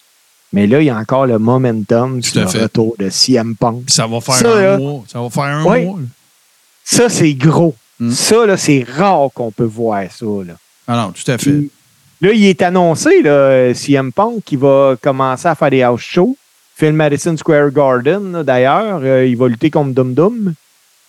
Euh, ça aussi, j'ai fait comme je vois. J'ai dit, Hey, il faut qu'il fasse confiance en maudit à Dum Dum Mysterio pour. euh, Ah ouais, lui, là, avec Punk. ouais, ouais, c'est, Dominique Mysterio, en ce moment, là, à part les, les headliners, à part Cody, puis tous ces gars-là, Jay, puis tout, là, c'est le gars qui a le plus le vent dans les voiles de la WWE. Tu sais, il est en Pense à ça deux minutes, là. Est-ce que tu aurais pensé il y a pff, même pas un an, je- euh, là, six mois, six, sept mois, est-ce que tu aurais pensé que Dom Mysterio avait plus de temps d'antenne que A-Town, puis, euh, je sais-tu, moi, Jimmy Uso, puis, euh, tu sais, tout Hey. Jamais. Ja- Chris, on n'arrêtait pas de dire qu'on l'a. Hey, Martin, c'est pire que ça, je pense que je vais te dire. Jamais, à pareille date l'année passée, là, pour moi, dans ma tête, le next one était Austin Theory. Ben, Et présentement, moi aussi, j'étais dans ton équipe. Mysterio l'a mis dans sa poche en arrière. Ah ouais, j'étais dans ton équipe, moi. Austin Theory, moi, mais, mais par contre, faisons pas l'erreur. Moi, je pense qu'il est encore très d'implant. Ah, j'imagine. là, Mais il là, il y a plein d'autres affaires qui vont bien. Euh, Jay, c'est en train de devenir un main eventer. Solo Sikoa, même affaire. Roman, il prend ça plus chill. Euh, tu sais, ça Cody, ça va bien. Seth Rollins, ça va bien. CM Punk est revenu. Nakamura, il sort pour avoir des bonnes fiaudes avec du bon monde pour te montrer à euh, Kazuchika Okada que tu peux venir à WWE puis avoir du fun puis faire du cash. Fait que là, moi, je vous le dis, là, si vous connaissez pas Kazuchika Okada, là, c'est un gars qui a eu des feuds monumentales avec Shinsuke Nakamura, avec Kenny Omega, euh, avec un paquet de gars de la New Japan, avec, euh, voyons, c'est pas, je veux le nommer, avec Jay White. C'est pas Okada qui a sorti premier au Ouais, PWI il y a une couple ouais. d'années. Oui, tout à fait. Euh, si vous ne connaissez pas Kazuchika Okada, puis allez pas voir là, son passage à TNA, là, qui en avait fait un genre de Monsieur Kato, je sais pas quoi, là, un pastiche de Bruce Lee. Là. Allez pas voir ça, c'est de la merde. Mais Kazuchika Okada, c'est un homme des grands, c'est un lutteur des grandes occasions. C'est tout un worker, le gars. Vraiment. Puis non, il fera pas de promo en anglais, pas en tout. écoute, sauf que, tu sais, j'aime ça qu'est-ce qu'ils font avec, euh, avec Nakamura, là. Tu sais, ils font faire des promos sur son pre-tape, il y a du sous-titrage, c'est parfait, ça. C'est parfait. Parfait, parfait, parfait. C'est ça qu'il faut faire. faut arrêter de faire passer les lutteurs japonais comme des niaiseux quand ils viennent dans le ring, puis tu sais, exagérément parler dans leur langue, là, puis tout. Non, regarde, fais-le communiquer, c'est parfait. C'est parfait. Fait que non, je, si Kazuchika Okada peut s'en venir, euh, euh, peut, venir à WWE, là, moi, je vous le dis, ce gars-là va avoir des matchs mémorables. Moi, je fais, fais juste penser à ça. Là. Kazuchika Okada contre Gunther, man. Ah! C'est des matchs qui passent à l'histoire. Moi, je vous le dis, là, c'est un grand, grand, grand worker. Puis, euh, tu sais, il y a- l'espèce de pseudo-stigmate que, tu sais, un des propriétaires de New Japan, c'est son oncle. Mais euh, lâchez prise là-dessus de suite. Le gars, c'est un worker extraordinaire. Fait que euh, s'il peut s'en venir à AI, moi, je vais être bien, bien, bien content. Euh, ouais, ben, je- il y en a bien qui ont des bons dropkicks, là, mais c'est, euh, Okada, c'est certainement un des meilleurs, euh, un des meilleurs en ce moment. Mais euh, je sais pas, est-ce que tu avais d'autres? euh, moi, je pense qu'on a fait quand même pas mal le tour. On avait pas mal d'affaires. Si aime pas, ben regarde, il faut continuer de suivre ça. Ah oui, non, je voulais te parler de ça.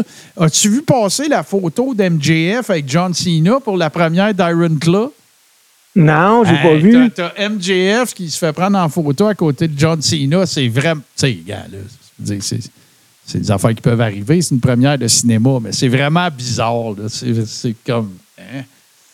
Mais là, tu sais, les rumeurs, euh, ça semble se concrétiser qu'MJF il a signé puis il est passé à la banque avec Ouais. la EW. Là.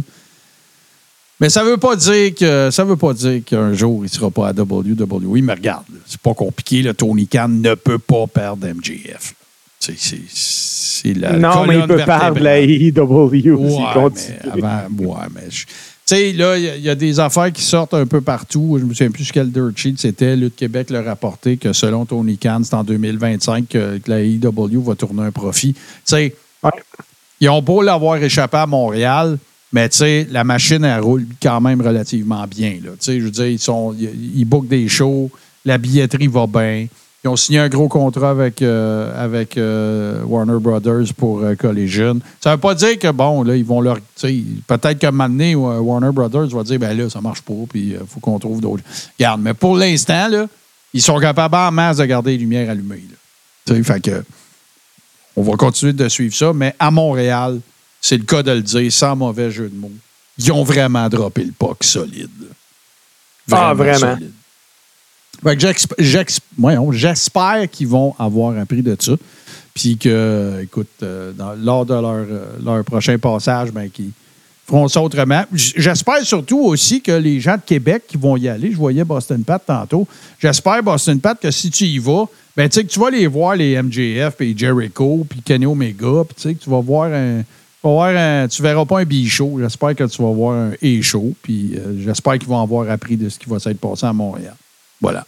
Puis j'espère que tu vas voir un Estrada, quelque, chose, euh, Matt Oui. Angel, ou en tout cas quelqu'un d'ici dans les rings. Là, ça serait une belle attention à avoir. En plus de montrer ceux qui viennent déjà d'ici. Steve, on va faire une petite pause, puis on va revenir Oui. parce qu'on a un gros topo cette semaine, parce qu'on va conclure, parce que là, moi, j'ai j'ai pas l'intention de faire les lutteurs de, de moins de 60 ans qui sont décédés. là. Mais là, ça doit être une des plus grosses listes. Euh, les parties trop tôt, de 40 à 50, et il y en a beaucoup. Petite pause pour vous. Alors bonjour, euh, ici Hubert Reeves, grand amateur de l'espace et de 70% sur les ondes de l'univers.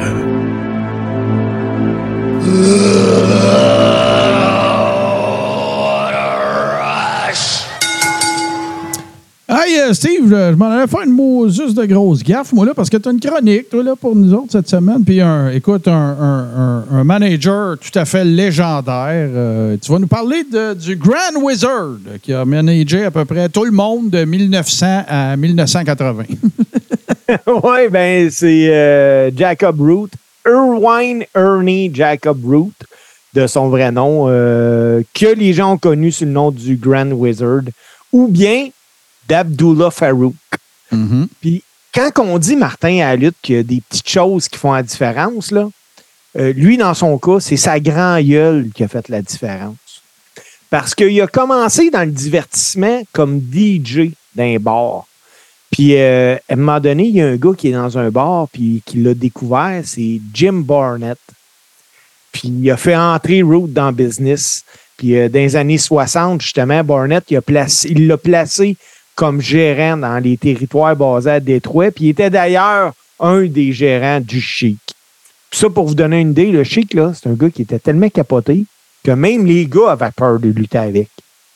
Ah, selon, selon plusieurs, le Sheik. Là, on parle pas d'Iron Sheik. Là, on parle de Non, non. Sheik, un gars qui s'appelle Ed Farhat, qui est l'oncle de Sabu en passant, euh, que vous avez connu à ECW, le Suicidal, Homicidal, le Suicidal. là. Euh, selon Kevin Sullivan, que moi je respecte beaucoup comme Booker puis comme gars de lutte, c'est le meilleur heel qu'il a jamais vécu. Selon lui, là, c'est le meilleur qu'il a jamais eu. Le monde avait. Tu sais, dans la catégorie de- d'Abdullah, là, tu sais, t'as peur de lui pour vrai, là. Tu sais, vraiment, là. Tu sais, puis il y a eu des, il y a eu des feuds monumentales aussi avec Abdullah, là, entre autres, là, évidemment. là. Mais bon, ça, c'est un, c'est une autre histoire. D'ailleurs, c'est dans ce temps-là qu'Eddie Creechman allait à Détroit. C'est parce qu'il manageait Oui. Abdullah contre le Chic. Fait que... Mais euh, on parle d'Ernie Roth, là. Bon, voilà. Ouais. Lui, il a commencé justement euh, dans les années 70 à se faire voir à la World Wild Wrestling Federation, la WWF, qui est devenue la WWF et maintenant la WWE. Puis c'est là que euh, le nom de Grand Wizard s'est fait. Puis il fallait le faire en maudit, s'appelait de même à ce, à ce moment-là.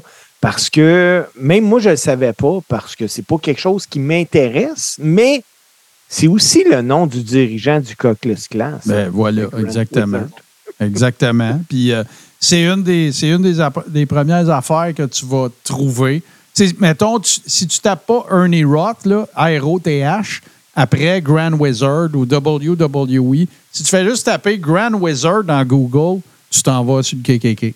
C'est, à, ce Ouais. po- c'est à ce point-là là, dans- implanté dans le, le lore, dans le mythe là, du, du KKK. Mais euh, non, puis écoute, là, le Grand Wizard, là, c'est, tu sais, je veux dire, que Bobby arrive de la AWA, avec Freddie Blassie, avec Captain Lou Albano à WWF, là, c'était pas mal le manager. Là, il y a- il les a tous dit, ben, tu vas sûrement nous les nommer. Là. Je Ben, c'est ça, c'est que-. Quand il est arrivé dans les années 70, euh, il y a eu un impact tout de suite parce qu'en 71, il était le gérant des Black, de Blackjack Mulligan, de Beautiful Bobby Harmon. Il a ensuite dirigé Mr. Fuji puis euh, Toru Tanaka, euh, les, eux autres qui étaient les champions par équipe de la WWF. Un an plus tard, il a mené Stan Stasiak à la victoire contre Pedro Morales pour le championnat. Il était aussi le gérant, euh, Martin, des Hills qui luttaient. Tu sais, un peu le, Bobby Heenan de son époque. Quand tu avais un bon face, tu avais le bad qui était avec lui. Voyons, mon téléphone qui sonne. Bon, bon. avais le, le, le bad. Dérangez qui- pas Steve, là, il fait une chronique, là. Arrêtez, là. Bon. Ouais. Euh, qui était le. Il y avait les faces comme Bruno Sammartino, Bob Backlund. Mhm. Euh, lui, il était tout le temps le gérant des Hills qui luttait face à eux autres. Superstar? Superstar. Euh, il a également été le gérant du premier champion intercontinental de la WWF, Ben Pat oui. Patterson. Par une soirée chaude à Rio de Janeiro. Oui. Puis quand il s'est séparé d'avec Patterson, ben c'est lui qui a fait perdre Patterson contre Ken Patera. Oui, parce Euh, que tout de suite après, il s'en allait avec Patera, justement. Mais, Ouais. mais, mais Euh, tu, tu pouvais pas mieux le décrire. Dès qu'il y avait un, la machine à fournir des heals à Bruno, à Backlund, c'était toujours Grand Wizard qui était avec. C'est ça. C'est dans le fond là, c'est bien simple. Hein? Celui qui était en rivalité avec ces gars-là, c'était Grand Wizard. Ben, exactement. Pense à la Heenan Family. C'est ça. C'était Heenan le heel contre Hogan. Ben oui. Voilà. Puis qu'est-ce qu'on voulait? C'était que ça soit Inan qui mange la volée après. Ben oui, puis, puis bon, on partira pas sur Inan, mais moi, je vais vous le redire. À toutes les fois qu'on parlait d'Inan, je vais le répéter. Le meilleur bumper de l'histoire de la lutte, c'est Bobby the Brain Heenan. Si vous ne me croyez pas, allez voir le 5 minutes qu'il fait à essayer de sortir du Weasel Suit. Ah le le gars, il n'a même pas besoin d'avoir quelqu'un avec lui dans le ring puis il bump. Ça a l'air vrai, là. T'es- t'es convaincu qu'il est possédé du démon puis qu'il veut sortir du maudit Weasel Suit, là. Je vous le dis, allez voir ça, c'est hallucinant. Mais oui, Grand Wizard, euh, il les a toutes, toutes, toutes passées. Puis Grand Wizard, là, je sais pas si tu savais ça, probablement, si tu as fait des recherches, mais Paul Heyman, il était le protégé de Grand Wizard, puis de Freddie Blassie, de Captain Lou Albano dans les années 70 à WWF. Parce que il n'était pas manager, mais c'était un petit kid, street smart, là, là, un petit baveux, brillant, qui prenait des photos. Parce que Paul Heyman, un peu comme Dave Meltzer l'a fait à la fin des années 60, début des années 70, il vendait des photos. Au, ça a été un des premiers gars qui a créé, euh, avec Meltzer, qui a créé une newsletter. Fait que tu t'abonnais dans les revues de lutte à la fin, euh, Wrestling Newsletter. Fait que lui, il avait un, un infolette par la poste avec des photos parce que Vince Senior le laissait rentrer backstage à WWF dans ce temps-là.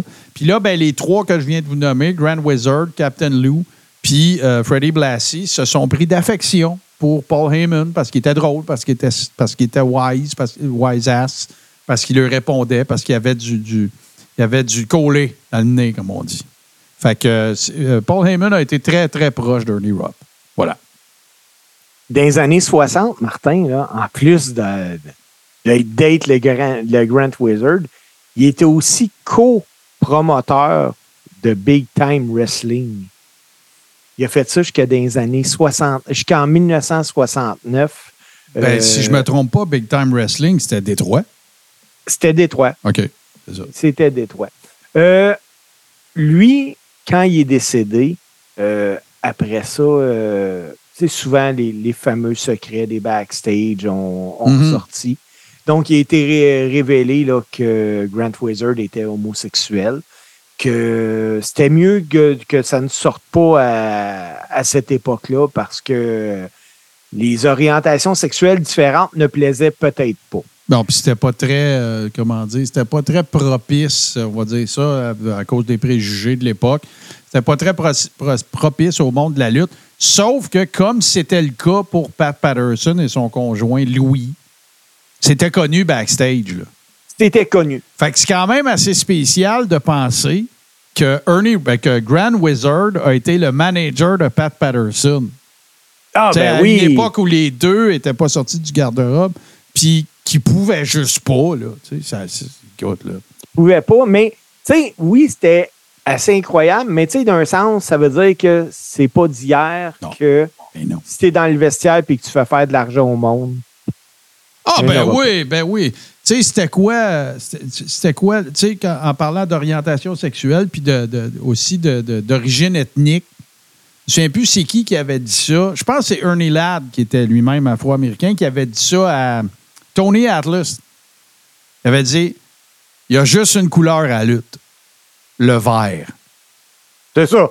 Le, vert, le, ça, hein. le vert des billets. Voilà. Fait que. Euh, dans son autobiographie, l'ancien arbitre puis lutteur de la WWF, euh, Dangerous Danny Davis, lui, euh, il explique que le Grant Wizard, quand il a été retiré de, de l'écran, c'est lui qui était en charge de l'équipe qui monte tout le ring et les décors. Euh, un coup que Wizard euh, s'est retiré, ça a été Danny Davis qui a assumé cette, euh, cette tâche-là. Le Grant Wizard est décédé le 12 octobre 83 d'une crise cardiaque à son domicile à Fort Lauderdale, en Floride. Euh, il avait seulement 57 ans. Ah, pas. Il, est, il a été intronisé en 95 euh, à titre posthume au Hall of Fame de la WWE. Par qui, Martin, tu t'en rappelles-tu? Par Pat Patterson. Ouais, ça aurait du sens. Ça ferait du sens. Mais je m'en rappelais Ouais. pas. Parce que je pense pas que c'était dans les années, de toute façon, qu'on montrait ça beaucoup. Là. C'était pas comme aujourd'hui, là, tu sais, qu'il y a SmackDown, puis la veille de, de Mania, surtout qu'à cette heure, c'est deux jours. Mais euh, non, je ne serais pas, euh, je l'aurais pas eu, ça. C'est- JC qui aurait gagné, cette question-là.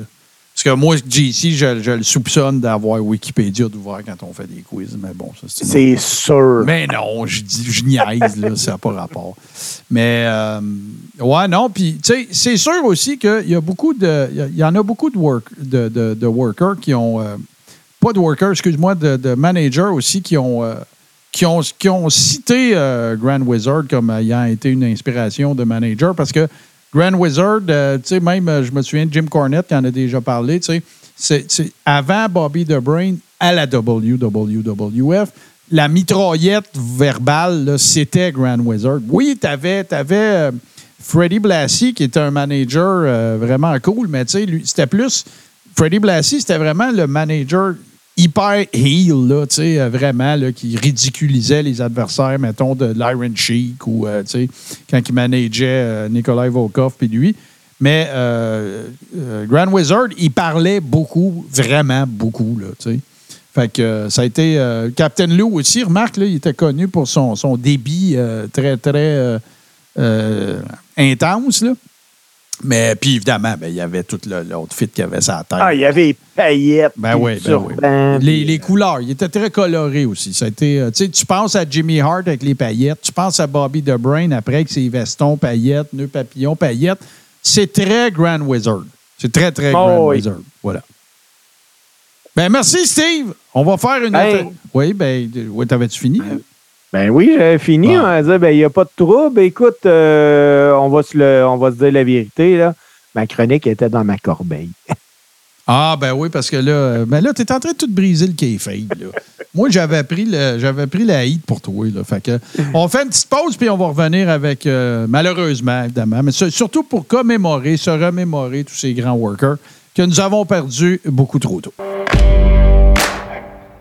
Pour Alex, des samedis matins remplis d'art et de zénitude, c'est une vieille habitude.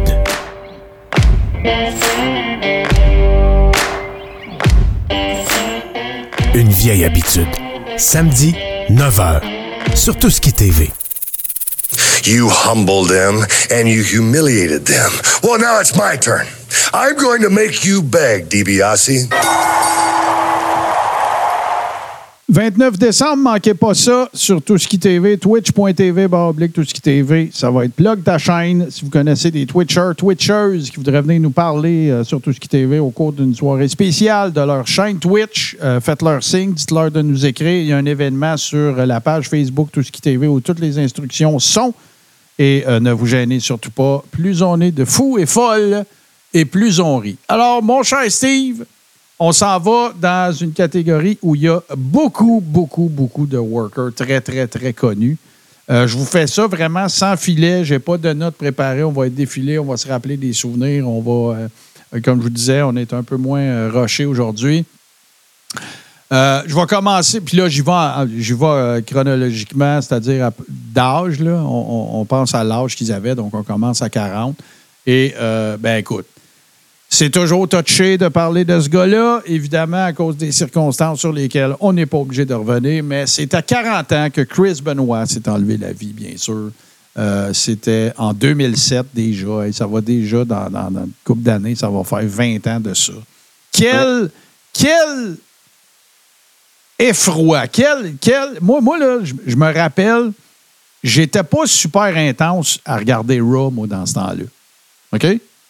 Puis, ça a comme coïncidé avec à peu près cette époque-là que j'ai dit, tiens, m'a regardé Raw à soir, mettons. Fait que j'ai eu droit à le show hommage, moi. À l'époque, parce que là, ça n'existe plus, je cherchais pas ça. Là. Fait que, tu sais, de toutes les voir, de tout voir tout le monde, tu sais, Ray, euh, pas Ray, euh, tout euh, toutes les, toutes, euh, tous ceux qui étaient proches de lui venaient capoter. Euh, puis après ça, apprendre la vérité. Taboire, ça. Il y a de Ah, quoi, y a de fou, quoi hein? glacer le sang, là, tu sais, vraiment. Puis, de la vie d'absolument tout le monde. Si vous n'avez pas vu, d'ailleurs, euh, je pense que c'est en deux parties, saison 2 ou 3 qui commence de Dark Side of the Saison Moon. 2. Deux. Saison 2, épisode 1, 2. Bon, c'est ça. Puis, euh, tu sais, même Chris Jericho le dit, là. Puis, écoute, je suis pas psychologue, je suis pas psychiatre, je suis pas coroner, je suis pas enquêteur de police. Mais tu sais, Chris Jericho, il commence par dire si vous n'êtes pas capable d'entendre parler en bien de Chris Benoit, regardez pas ce show-là. là. Parce que moi, je vais vous parler du gars que j'ai connu pour de vrai et non de la personne malade qui a commis ces atrocités-là. Puis, ben regarde, c'est un peu, tu sais, le temps fait en sorte qu'on est peut-être plus capable de regarder ça avec ces yeux-là maintenant. Mais évidemment que ça a été, tu sais, l'autre affaire qu'il faut se souvenir du décès de Chris Benoit, c'est que ça a été le deuxième procès des stéroïdes. Été le, Ah, ben oui. ça a été le, le Steroid Trial 2.0. là. Parce que tu as des gars comme Kevin Nash qui est invité sur CNN pour venir parler de Roid Rage, puis tout le kit, puis euh, ainsi de suite. Puis là, ben, finalement, ce qu'on a appris, c'est que c'était bien plus un, un problème de, de coup à la tête, puis que les enquêtes scientifiques qui ont été menées par la suite, que la famille de Chris Benoit a accepté de remettre son corps à la science, on peut dire, ben, c'est qu'il y avait le cerveau d'un bon- d'un bonhomme de 90 ans. là. Puis qu'en plus, Ah, ben, il avait consommé des affaires cette fin de semaine-là, mais c'est quel. En tout cas, écoute, on pourrait en parler des heures et des heures, là, mais c'est quelle, quelle tragédie. C'est la tragédie. Ça, puis Owen, là, ce sont les deux tragédies du monde. Oui, il y a les Von Erich. Oui, il y a toutes ces affaires-là, mais il n'y avait pas Internet. Même, même Owen, il n'y avait pas Internet comme aujourd'hui. là. Et là, tu parles d'Evan Eric, euh, la bande-annonce, lâche pas de passer partout. La semaine prochaine, le film sur la vie Ah, moi, je m'en vais Eric voir ça, c'est Je sûr. m'en vais voir ça. Mais moi. non, c'est sûr, sûr, sûr, sûr. Parce que, tu sais, on va en parler deux secondes. Enfin, un biopic d'un. De, de, de- c'est plate que ça parle de la tragédie de la famille Von Erich. Ça, on, en- on est d'accord.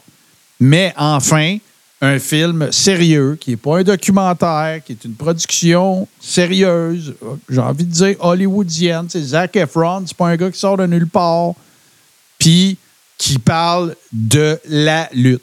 Oui, OK, Ouais. on parle d'une famille, on parle d'une tragédie, on parle de- de- de- de- d'affaires tristes, mais enfin, il y a de la lutte dans un film. Puis j'espère que ça va ouvrir la, la voie à plein d'autres histoires. Tu sais, là, pense à combien il y en a, Steve, des histoires incroyables de lutteurs. Regarde juste des DP. Des DP qui commencent en ben début oui. vingtaine, qui se pètent la gueule, qui revient en 30 quelques années plus à 10 ans plus tard, qui devient. Tu sais, il y en a plein des bonnes histoires. J'espère Ouais. que s'il y a une petite mode de film de lutte, ça ne sera pas juste ceux qui se sont enlevés à vie ou tu sais, ceux qui sont morts trop jeunes. Tu sais, il y en a des belles histoires dans le monde de la lutte qui, vaut, qui valent la peine d'être célébrées. Hey, on continue parce qu'il y en a beaucoup, beaucoup, beaucoup. Assurément, un des plus grands big men de l'histoire de la lutte, en tout cas, moi, je le prétends, c'est Terry Gordy qui faisait partie, bien sûr, des Fabulous Freebirds, qui était le complément parfait à Michael Hayes puis à Buddy Roberts. Euh, le gros redneck avec les cheveux frisés qui bougeait comme un chat. Écoute, si vous n'avez jamais vu de match de Terry Gordy, allez voir ça. Cherchez, allez voir euh, dans le temps au Texas ou euh, Georgia Championship Wrestling ou même à Memphis. Euh, AWA, il est passé partout. Je ne sais pas si vous vous souvenez aussi que il avait déjà fait partie d'une gamique avec l'Undertaker. Il s'appelait, c'était pas le Executioner, mais tu sais, il était arrivé avec un masque, il y avait genre de- une genre de faux, là. Ben ça, c'est Michael Ouais. Hayes. C'est Michael Hayes qui avait demandé une faveur. Qui avait demandé une faveur à, à Vince. Euh, Terry Gordy allait pas bien. Il avait toutes sortes de problèmes. De, de- de- ses démons, là, on va appeler ça comme ça. Euh, ça a l'air que c'était un gars d'une gentillesse, d'une bonasserie euh, absolument incroyable. Mais donc, voilà. Un Il est autre qui est- décédé d'une thrombose, lui. hein. il est mort de. Caillot sanguin. Ouais, un caillot. Euh, mais tu sais, il avait des habitudes de vie quand même assez, euh, assez spéciales. Euh, Quelqu'un qui, écoute, là, on est dans les, les premiers balbutiements de ce qu'on pourrait appeler la lutte organisée. Mais Frank Gotch, il est décédé, il avait juste 40 ans. C'était pas, disons que même à cette époque-là, il est décédé en, en 1917 d'un- empoisonnement. Je ne sais pas les, les, les circonstances au complet. là. Les reins ont lâché, Martin. un, un autre qu'on a super bien connu, que, que beaucoup de gens ont apprécié, qui a, qui a- écoute, un espèce de pseudo mal aimé, j'ai envie de le dire de même, mais probablement un des gars les plus innovateurs dans l'histoire des moves de lutte, de l'histoire de la lutte, c'est Chris Canyon. euh, qu'on a connu. Écoute, il a été Mortis à WCW. Après ça, ça a été Chris Canyon. Who better than Canyon? Grand ami de Diamond Dallas Page, euh, qui s'est malheureusement enlevé la vie. J'ai envie de le dire de même. Le mal-aimé. euh, tu sais, puis même si vous regardez son Dark Side of the Ring aussi, un peu bad lucky, un peu, un peu, c'est ça, là, pas fait toujours nécessairement les bons choix au bon moment, tu sais, qui a décidé de, a décidé de vouloir devenir l'espèce de porte-étendard, porte-étendard des lutteurs euh, homosexuels après qu'il y en ait un qui, le premier, ait fait son coming out. Tu sais, là, y le gars, la Terre, elle tournait pas sur le même axe pour lui que pour nous autres, je pense. Puis, ben voilà, ça, c'est, il est décédé à l'âge de 40 ans, il s'est enlevé à vie, c'était en 2010. Un autre, euh, un autre huge morceau, un autre lutteur incroyable qui était, qui était criblé de blessures, là, qui n'aurait pas pu se faire justice à la fin de sa vie, mais c'est Rick Rude, bien sûr. Quel impact ce gars-là a eu partout où il est passé. Il a été US champion à WCW. Il est passé à World Class aussi au Texas. Il a été à NWA. C'est le gars, ben oui, c'est le gars qui a été à Raw à Nitro en même temps. Euh, c'est le gars qui était, on, on l'oublie souvent ça, mais il était sur le bord du ring au Screwjob, Rick Rude. Oui. Ben oui. Quel worker extraordinaire. Quel, quel heel parfait. Baveux. Les culottes, euh, les culottes avec le, le, le, air- le, le- voyons, le- le airbrush à- la, de la femme de Jake the Snake. Tu sais, il était. Quel lutteur, quel personnage. Que, Puis, puis ce Ouais. gars-là, dans la vie de tous les jours, là, euh, s'il rentrait dans un bar puis il y avait des gageurs, là, il pouvait planter n'importe qui. Ah, là. lui, tu sais qu'est-ce que Kurt Hennig il faisait? Kurt Hennig, là, ben non, Kurt Hennig, là, il, il- il- il allait voir des gars parce que Rick Rude était champion de tir au poignet. Fait que là, il allait voir des gars, mettons, puis il disait euh, Hey, toi, je te gage 1000 piastres que ou n'importe quoi, 100 piastres. T'es pas capable de battre ce gars-là au tir au poignet. Mais là, pourquoi? Pourquoi tu. Pourquoi Ben, c'est lui qui. C'est lui qui dit ça. Puis là, fait que le gars, il allait stomper Rick Rude. Puis Rick Rude était comme, ben, qu'est-ce que tu veux, toi? Ça a l'air que t'es bon, tire au poignet. Ben, c'est sûr que je te touche. Ben, ça a l'air que t'as dit que, que, que je serais pas capable. Puis là, ben, regarde, c'était toujours de même. Tu sais, Rick Rude n'a jamais perdu une bataille d'un bar. Rick Rude n'a jamais perdu un match de tir au poignet d'un bar de sa vie. Fait que, euh, quel. euh, Puis euh, Rick Rude, en fait, tu sais, le- le grand drame de la vie de Rick Rude, c'est qu'il voulait continuer de worker, mais il pouvait pas. Il était trop magané. Puis, un peu comme Kurt Hennig, les histoires se ressemblent. Je ne sais pas si tu as déjà entendu parler de ça. Les, grands connaisseurs vont, sûrement se rappeler, de, ou peut-être avez-vous déjà entendu parler de ça, la compagnie d'assurance Lloyds of London, qui était la seule qui, assurait des lutteurs. Puis ce qui arrivait, c'est que lorsque tu souscrivais à ces assurances-là, puis qu'on disait que tu ne peux plus lutter, qu'un médecin disait tu ne peux plus lutter, ben eux autres, ils donnaient, je dis n'importe quoi, là, mettons 300 000 piastres. Mais s'ils te revoyaient d'un ring, tu le devais. Fait que c'est ça qui est arrivé, c'est ça qui a fait un peu le back and forth. Même chose avec Kurt Hennig avec son dos. Euh, il avait, tu sais, il a, demandé à Eric Bischoff Regarde, si je revenais, tu paierais-tu la Lloyd of London? Parce que moi, je le dois tant, puis tout kit. Fait que, tu sais, c'est- des gars qui ont abusé de, de tellement d'affaires, puis qu'on a perdu, euh, qu'on a malheureusement perdu trop tôt. Euh, Il y a une fille que, tu sais, on parle souvent de, puis malheureusement, les deux, euh, les deux vont être là, les deux vont se. euh, Viviane, en fait, son vrai nom, c'était Diane, mais Viviane Vachon, qui a été, euh, une worker, qui a fait la tournée des, des territoires, tout ça, dans un accident d'auto. Elle n'avait que 40 ans. Ray Trailer, que vous avez connu, bien sûr, soit sous le nom de Big Bubba, mais après, évidemment, qui, est devenu beaucoup plus populaire avec le personnage de Big Boss Man, qui est revenu d'ailleurs, qui était revenu à l'époque de l'Attitude Era, avec, euh, qui avait perdu du poids, avec son espèce de veste tactique. Là, on, se rappellera euh, des, des matchs ridicules. Un, euh, celui du euh, Colonel Cage match avec les chiens qui chiaient partout tout le tour du ring avec Al Snow. Puis il y a évidemment euh, son fameux match qui avait fait couler beaucoup d'encre avec Undertaker, là, puis le- le- l'espèce de pendaison qu'il avait eu dans le ring. Vas-y, Steve. Moi, ce qui me fait capoter, là, c'est ça, là. je- Écoute, je savais qu'il était mort. Mhm. Qu'il soit mort à 41 ans en Mhm. 2004. Ouais. Donc, quand il arrive à la première run à WWE, là, hey, il a 24-25 ans, là. Et puis c'est effrayant comment est-ce qu'il était plus enrobé. Ah, c'est fou. C'est comme si sa face était dans un ballon, tu sais, puis tu voyais ses traits, euh, c'était je capoté. sais pas si c'est parce que c'est moi qui prends de l'âge, mais écoute, il a déjà de l'air d'un- d'un monsieur en maudit à 24-25 ans, lui, Oh, là, oui, là. tout à fait, tout à fait. Puis évidemment, il y a son fameux match, me semble, c'était à SummerSlam euh, avec Jacques, là, euh, puis le, Ouais. le, le- le fameuse soirée en dedans, puis tout le kit. Euh, de- tu sais, Jim Cornette, il est probablement, tu sais, parce qu'il était avec les Midnight Express, c'était lui le genre de bodyguard des Midnight Express dans les années 80. Euh, c'est un peu à cause de lui aussi, la fameuse fois que pendant le, Skyscraper match ou le, Scaffold match entre, euh, je pense que c'était les Road Warriors puis Midnight Express, Ray Trailer était supposé d'attraper Jim Cornette quand il se laissait tomber, puis il était pas là. Jim Cornette s'est cassé une jambe. En tout cas, c'est euh, un autre, un autre grand spot classique qui s'était passé à Starcade, euh, si je ne m'abuse. Euh, je te continue ça. Écoute, plus récemment, hein, c'est déjà, ça fait déjà, euh, ça fait déjà, ça va faire trois ans en décembre, le 26. Brody Lee, bien sûr, que- que- qu'on a connu sous le nom de Luke Harper à WWE.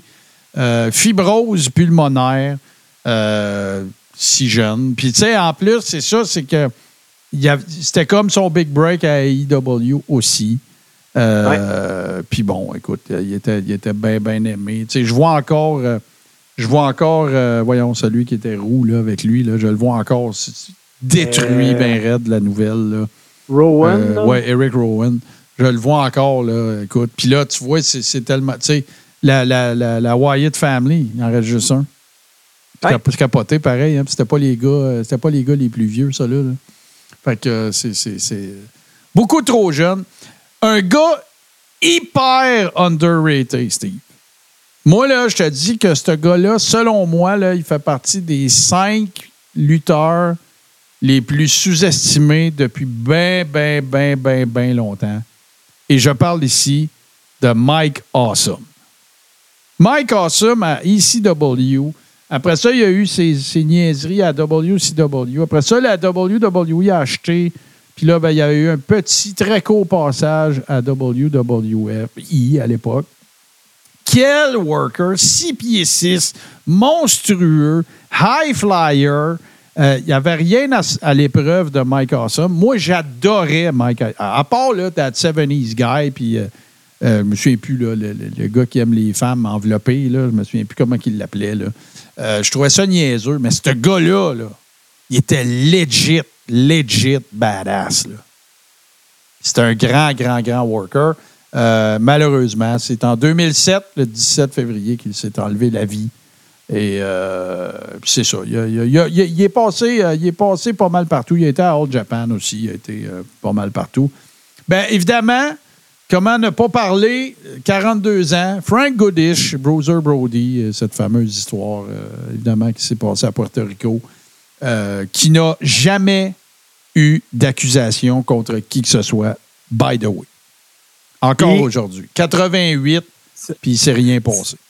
Selon moi, la PCO a eu plus de guts que la police de Porto Rico. Ouais, c'est ça, là. Ça, là, ça, là, c'est un des, des highlights de, de, de ma carrière de coréron, là. Ouais. Quand il dit Invader number two, je me suis battu avec. Wow! Hein? Écoute, là. Capoté, capoté, capoté.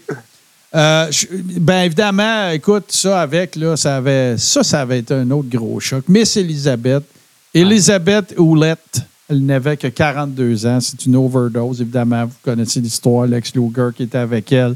Lui aussi, qui, écoute, les deux ensemble étaient dans une espèce de spirale infernale. là. Euh, tellement jeune, tellement jeune. 42 ans. Tu sais, dans notre tête, ça faisait comme 50 ans qu'on la suivait. Là. Ouais. Elle avait juste 42 ans. Un Canadien qui a eu euh, du succès dans pas mal, ben pas, pas mal. C'est parce qu'il a fait du sumo aussi, puis c'est un des, des Canadiens qui a eu le plus de succès en sumo. Et je parle bien sûr de John Tenta, euh, que vous avez connu, soit euh, de, de Earthquake ou sa gamique de 100 dessins à WCW, le Shark, Shark. whatever, là, ben oui. Euh, qui est décédé en 2006. Dans son cas, à lui, c'était un cancer de la vessie, je pense, le 7 juin 2006. Euh, il n'avait que 42 ans. Puis là, pensez à ça. là. Moi, j'ai 50.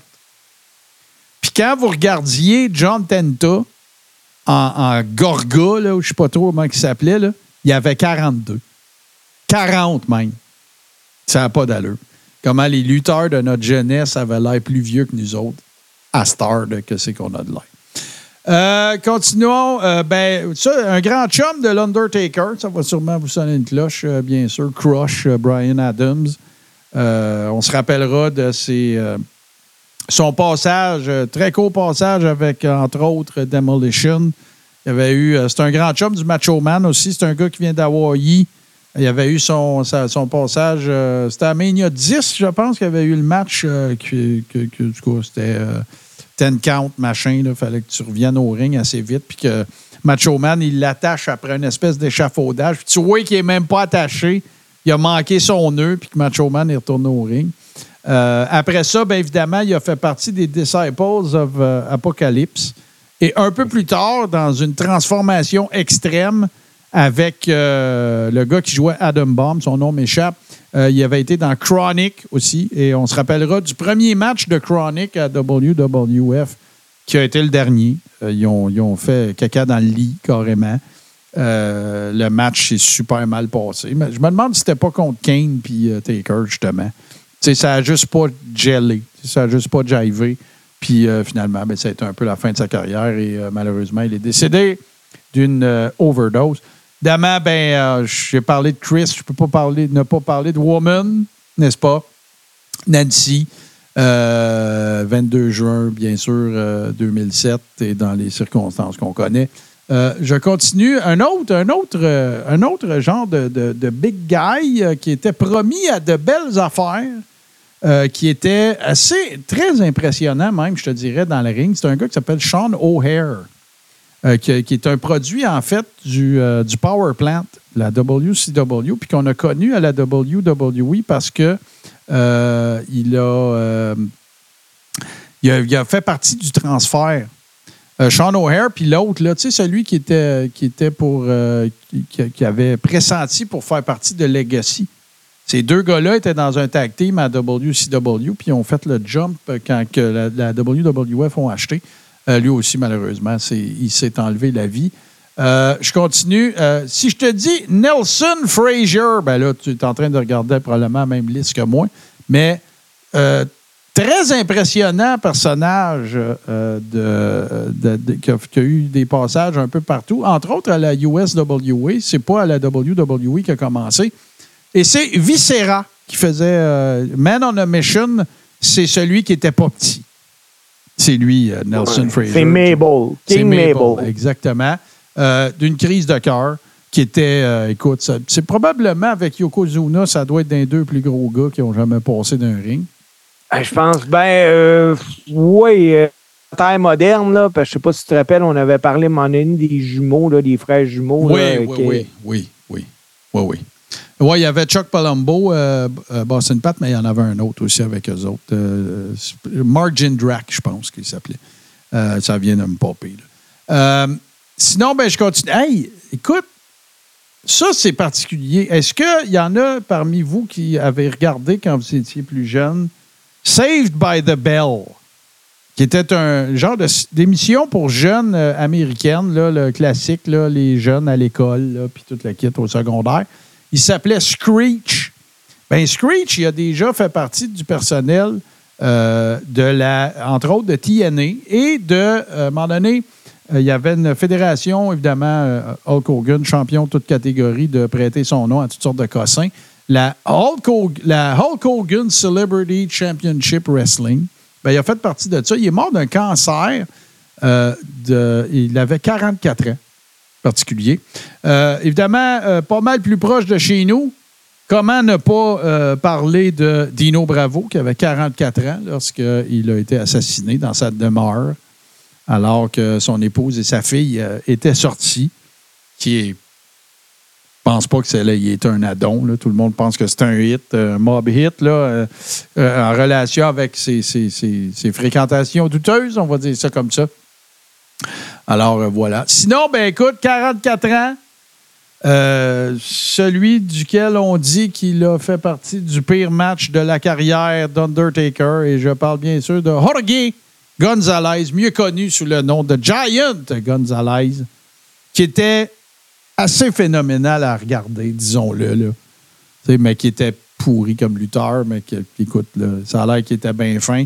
Puis euh, Harvey Whippleman, d'ailleurs, euh, qui a été son, manager, là, ou Downtown Bruno, pour ceux qui l'ont connu euh, ailleurs, est resté en contact avec lui après son passage à la WWE. Il est même allé le voir, si je ne me, trompe pas, en Argentine. Ça, c'était comme la vedette de son patelin. Écoute, à ce grandeur-là, je ne me souviens plus, 7 et 8, je pense qu'il mesurait. Ça n'avait aucun sens. Il euh, évidemment, ben là, il y avait plein de conditions pour avoir cette grandeur-là. L'acromégalie, oui, mais il y avait du diabète, euh, des conditions cardiaques et tout ça. Rappelons que la raison pour laquelle j'avais vu ce gars-là dans un ring à un moment donné, c'est tout simplement parce que les Hawks d'Atlanta, qui étaient propriété de Ted Turner à cette époque-là, l'avaient signé pour un contrat à NBA. Puis ça n'avait pas, ça avait pas fructifié. Puis Ted Turner avait dit à, euh, je sais pas si c'était euh, euh, Herb ou euh, qui qui était au management de la WCW, tu peux-tu faire de quoi avec? Puis c'est c'est- c'est Ouais, ben. ça qui a donné, ben, en fait, El Gigante, qui s'appelait à WCW. Puis après ça, il s'est ramassé à, à WWE. Vince, il a dit, hey, ça va être une attraction, ce gars-là, on va le mettre avec Taker. Puis bon. Sinon, ben, regarde un autre qui, qui a donc fait mal, que maudit qu'on l'aimait donc. Puis ben oui, c'est Mr. Perfect Kurt Hennig, à 44 ans, qui, en 2003, qui, était, qui est décédé d'une... C'est une, overdose, là. C'est pas compliqué. Il y avait plusieurs substances dans son sang. Et euh, ben, malheureusement, c'est, ce sont ces mêmes démons, maudite affaire, qui nous ont privés du grand talent de ce gars-là. Euh, on parlait de dropkick tantôt. Kurt Hennig avait un, un très beau dropkick, comme Jim Brunzel, d'ailleurs, qui vient de- du Minnesota, qui est probablement le plus beau de tous les temps, tant qu'à moi, là, de Brunzel. Mais Kurt Hennig le faisait standing dropkick. Il mettait sa main sur la tête du gars, puis il faisait un, il faisait un jump, puis il donnait un dropkick d'en face. C'était de Ouais. toute beauté. Toute beauté. Euh, un gars que vous avez connu des belles années, ben, il, a, roulé sa bosse, il était un peu partout, mais Axel Rotten, dont vous vous souvenez peut-être, euh, surtout pour la ECW, évidemment, c'est un gars qui faisait beaucoup de matchs euh, hardcore. Tout comme Balls Mahoney, d'ailleurs, un autre, autre vétéran de la, ECW. Dans le cas de Mahoney, il est décédé en 2016 d'une crise de cœur. Et dans, dans le cas d'Axel Rotten, ben, c'est une overdose, encore une fois, malheureusement. Il y en a trop. 45 ans, 2007 déjà, Bam Bam Bigelow. On en a parlé euh, à satiété. Euh, si vous n'avez pas vu d'ailleurs le Dark Side of the Ring qui parle de lui, c'est vraiment super intéressant, très très cool. Jerry Blackwell, euh, pour les fans peut-être de la AWA, qui avait une espèce de gamique de gros cowboy, là, euh, qui est décédé lui aussi de suite, des suites d'un accident de voiture. Iron Mike DiBiase, tu sais, on dit souvent, Ted DiBiase a une particularité.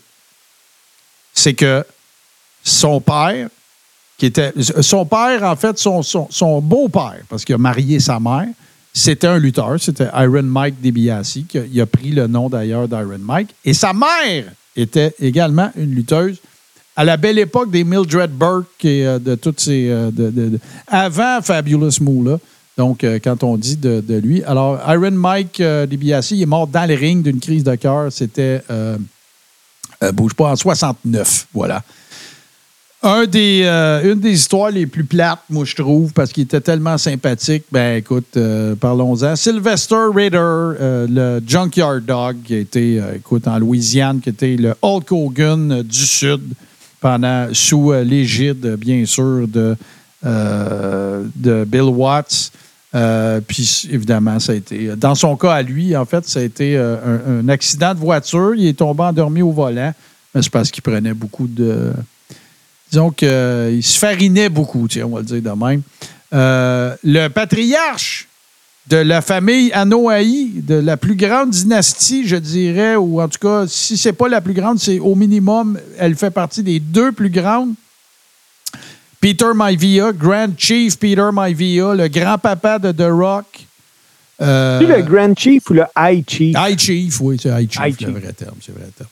Euh, qui lui est décédé d'un foudroyant cancer. En fait, ça s'était passé très, très vite euh, dans le début des années 80, en 82. Euh, je continue, bien évidemment, le, géant des géants, Andre the Giant.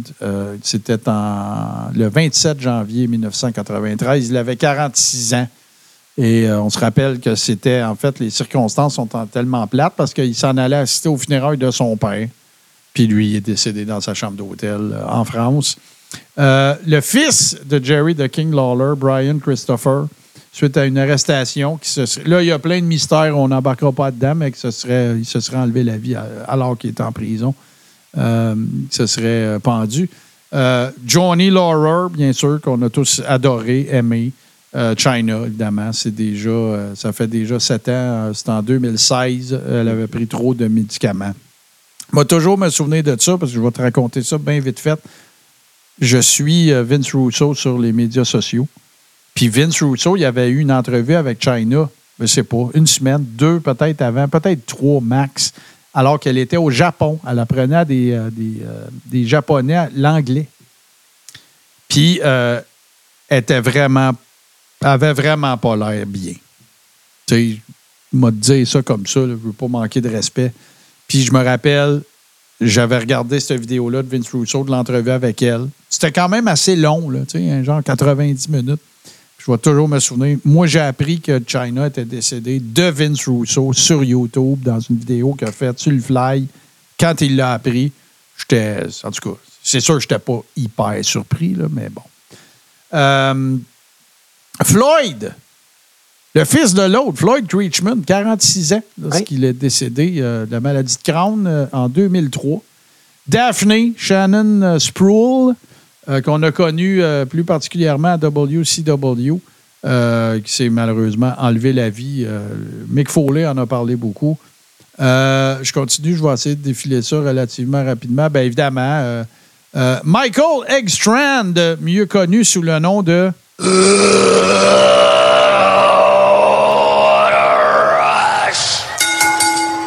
Euh, qui, revenait en fait d'une espèce de rédemption, hein, qui avait comme pas mal battu ses démons et tout ça, qui était tout content, euh, qui avait rencontré quelqu'un dans sa vie et tout ça, malheureusement. Euh, crise cardiaque et il est parti comme ça. Euh, sinon, je continue, je vais essayer de. Je, veux quand même qu'on essaye de terminer avant 21h. ben, le, le- écoute, un, un autre des membres, bien sûr, de la, de la, de la grande famille Anoaï, euh, Rosie Mathieu, en fait, euh, Anoaï, euh, qui est décédé, lui, c'est le 17 avril 2017. Euh, Peut-être que vous allez vous en rappeler aussi. il, ben, il y a eu Rosie, mais particulièrement, tu sais, les fameux superheroes in training, là, shit. Bon, Ouais. ben, c'est ça. Il était. euh, il était. euh, il s'appelait. Il a fait partie, pardon, de ça, évidemment, de, de- la grande famille, là, euh, de la famille de Roman et de Yokozuna et tout ça. Big John Studd, 47 ans, cancer du foie. Il y avait. puis évidemment, on se rappelle de lui comme André ne l'aimait pas. J'ai envie de le dire de même parce qu'il se prenait pour le géant, mais il n'y en avait rien qu'un. Euh, le gars qui a rendu, le gars qui a amené la lutte à la télévision, euh, une des premières euh, superstars de la lutte télévisée, évidemment, je parle de Gorgeous George, George Wagner, qui est décédé d'une crise de cœur à 48 ans en 1963. Ray Gunkel, à un moment donné, il faudrait que je vous raconte l'histoire de sa femme euh, à Ray Gunkel parce que c'était lui qui était propriétaire de Georgia Championship Wrestling et il est mort dans le ring. Et son épouse a repris la business et ça a donné lieu à une des plus grandes feuds. De, si vous pensez que la Monday Night War, c'était une des grandes feuds de l'histoire de la lutte, Ben, je peux vous dire qu'il y en a eu un autre en Georgie entre la NWA et Anne euh, Gunkel, qui était la veuve de Ray Gunkel. Je vous conterai ça à un moment donné. C'est assez capoté. Euh, Il avait fallu que, écoute, même euh, Ted Turner s'est impliqué là-dedans. Jim Barnett était impliqué dans cette histoire-là. Ça a été, euh, ça a été quelque chose qui, a fait couler beaucoup d'encre. Peut-être certains d'entre vous ne vous souviendrez pas du, réel prénom de Luna Vachon, mais c'était Gertrude. Et voilà, elle est décédée malheureusement d'une overdose à l'âge de 48 ans le 27 août 2010. Une, euh, avant China, avant, euh, avant euh, Sensational Sherry, il y avait Luna Vachon. N'oubliez jamais ça. Puis pas mal, tu sais, là, il y, a- il y a un peu de Luna Vachon dans Rhea Ripley. Dites-vous bien ça. Ah oui, oui, oui. Dites-vous bien ça. Euh, je continue. Hey, ça, là, un gars qui a été. Écoute, quelle histoire. Euh, Yukon Eric, le gars qui a perdu son oreille au forum à cause de Killer Kowalski. ben, euh, c'est malheureusement, il s'est enlevé la vie en 65. Il avait 48 ans. Euh, je continue. Euh, voilà, voilà, voilà. Voilà, c'est sûr qu'on s'approche de, de 50. Ben, justement, je- j'en ai parlé tantôt. Ben, Sherry Martel, bien sûr, qui est décédé malheureusement d'une overdose le 15 juin 2007. Euh, quel worker, quel manager, quel personnage euh, incroyable. Sherry Martel était une worker absolument incroyable, précurseur elle aussi. Tu sais, d'un bord, il y avait Elisabeth, mais de l'autre bord, il y avait Sherry Martel. N'oubliez pas ça. Dirty Dick Murdoch, un des athlètes. euh, écoute, Dirty Dick Murdoch, je ne sais pas qu'est-ce qu'il faisait. Je me souviens plus c'est quel Royal Rumble. 94 ou 15. Je ne sais pas ce qu'il fait là. Je ne sais pas pourquoi ils l'ont ramené là. Mais euh, une légende. Une légende au Texas. Euh, absolument. Si vous voulez voir un worker absolument extraordinaire, allez voir. euh, Dick Murdoch en est un. Ray Stevens, Crippler, Ray Stevens aussi en est un autre. Les gars, ils ont l'air de rien. Ça fait partie des meilleurs workers qui ont jamais travaillé dans un ring de l'histoire de la lutte. Sinon, ben, je- lui, c'est parce qu'il était vraiment sur le bord de la cinquantaine, mais Dr. Death, Steve Williams, grand chum de, de Jim Ross, euh, cancer de la gorge, euh, évidemment qu'on on fera pas toute l'histoire du Brawl for All, là, mais euh, voilà, tu sais, c'est un peu là que sa carrière de lutteur est morte, honnêtement, là, par cette, cette farce qu'avait été le Brawl for All. Tout ça parce que Vince Russo voulait prouver que JBL n'était pas si tough que ça. Mais JBL s'est fait knocker solide, par exemple, par Bart Gunn. Fait que, Ah, c'est le plus beau knockout de, toute la Brawl Ah, for All. euh, ouais, ouais, du Brawl for All, mais c'est même pas comparable au knockout de, de Butterbean sur euh, Bart Gunn. Il en fait pitié. Il Ben- fait, Bart Gunn, il fait pitié à Mania. Moi, je vais, dégueu. je vais t'avouer que Bart Gunn, là, ça te prend des couilles d'acier pour, juste pour aller te foutre devant Butterbean. Ben, Surtout que tu sais que c'est pas scripté, là. Ouais, ouais, non, c'est sûr. Mais, tu sais, en même temps, euh, la, la. Comment je te dirais ça? euh, ben, c'est parce que l'affaire, l'affaire qui est arrivée, c'est que. Ils ont fermé à gueule à Bart Gunn avec ce match-là. Parce que ce qui était supposé de se passer, c'est que backstage, ce qu'il disait à tout le monde, c'est que le gars qui gagnerait le Brawl for All, il y aurait un programme avec Stone Cold. Mais il n'y avait rien à faire, Bart Gunn, contre Stone Cold. Les autres, ils pensaient déjà que, que Dr. Death, il était pour, euh, pour, pour gagner ça. Puis ils auront beau dire ce qu'ils voudront. Ben non, c'est la chance, puis tout, euh, que le drap, ça a été la chance. Regarde, là, arrête, là. Voyons donc. Tu sais, Bart Gunn, Bart Gunn avec Bob Hawley, tu sais, p- premier combat qu'il fait dans le Brawl for All. Chris, c'est son tag team partner. Ouais. t'as-tu pensé? Ils ont dormi dans la même chambre d'hôtel le soir. Euh, Red is Dead qui me demande, Ashley Massaro, ben, on fait les 40 à 50, euh, mon cher. Elle avait 39 ans lorsqu'elle est décédée. Alors, on, l'a on en a déjà parlé euh, dans Et, les euh, éditions passées. Tu parlais de Dick Murdoch, c'est au Rumble 2015. Mais non, ça peut pas. C'est soit le Bumble 2015, c'est impossible. Euh, non, 95, Ah je ouais, c'est ça, c'est ça que j'ai dit aussi. C'est ce que j'avais dit, 95. Je, peux- je- je me trompe, j'hésitais, là, mais Moi, là, je me rappelle là, d'avoir regardé le Rumble de 95. C'est pas dans le temps, là, mais bien longtemps après. Puis hein? Dick Murdoch, t'es là. Pour, pour vous donner une idée, là, ça serait l'équivalent, là. Ouais, il n'est plus là, mais. Ouais, j'exagère. Mais je sais pas. C'est comme si euh, c'est comme si Terry Funk était arrivé dans le Rumble de 2008. Ce qui est certain, c'est j'en pas de rire. Parce que tu sais, je t'ai dit, c'est le Rumble de 2015, mais le gars, il est mort en 80. Ben ouais, c'est bien, c'est ça que je viens de dire en plus. là, sais. Mais euh, non, non, non, euh, Dick Murdoch. Dick Murdoch, en fait, aussi, là, si vous voulez un peu connaître son histoire, euh, il faisait partie d'un tag team dont j'oublie le nom. là. Il y a quelqu'un qui va le mettre dans le chat dans deux secondes. Euh, avec Dusty Rhodes à la AWA, quand Dusty Rhodes était heel. Puis, tu sais, peux te montrer le genre de niaiserie qu'il faisait. Là, tu sais, il, il, il- il- il amenait un, il amenait un âne dans leur chambre d'hôtel. C'était juste des petits capotés. C'est pas lui, Dick Murdoch, qui était qui voyait rien sans ses lunettes. Non, ça, c'est Stan Hansen. Stan Hansen. Ouais. Stan Hansen, il luttait sans ses lunettes, puis son finisher, c'était le lariat. puis les gars, ils avaient tout le temps peur de se faire arracher la tête. Oh, ouais, ben euh, Raymond Rougeau nous l'avait compté Ben que ouais, c'était c'est ça. stiff Non, non, non, quand il- il voyait, il voyait absolument rien. Il voyait littéralement rien. Fait que, euh, voyons comment. Là, je suis en train de chercher là, les Texas Outlaws qui s'appelaient avec euh, Dusty Rhodes.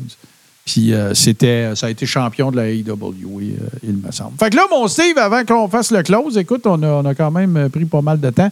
Euh, Bon, en fait, on n'a pas pris pas mal de temps. On a pris notre temps.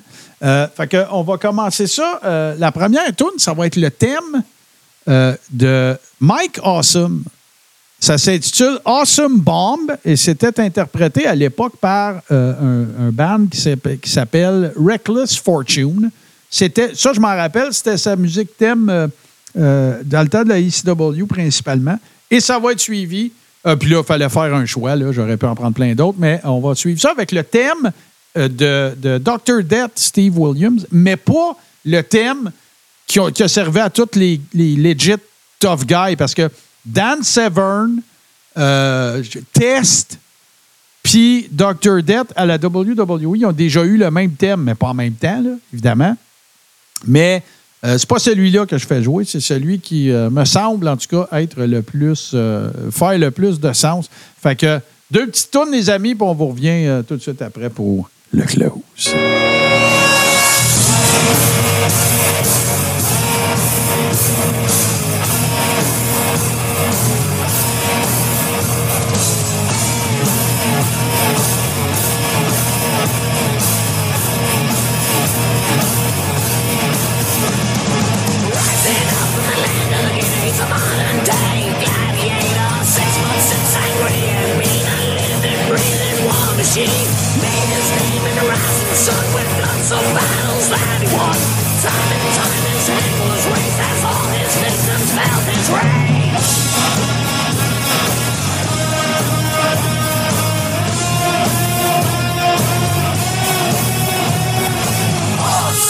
What they say. All his victims feel the pain. Not right and awesome bomb. You go down and you never come up. Awesome is his name. All his victims feel the pain. Shot with an awesome bomb. You go down and you never come up. Hold on with a heart of fire. His victims do his one desire. Challenge him, he'll send you home with a crimson mask and broken bones. He's a force that can't be stopped. Awesome is rising to the top. Puts his body on the line. Now it's time for him to shine.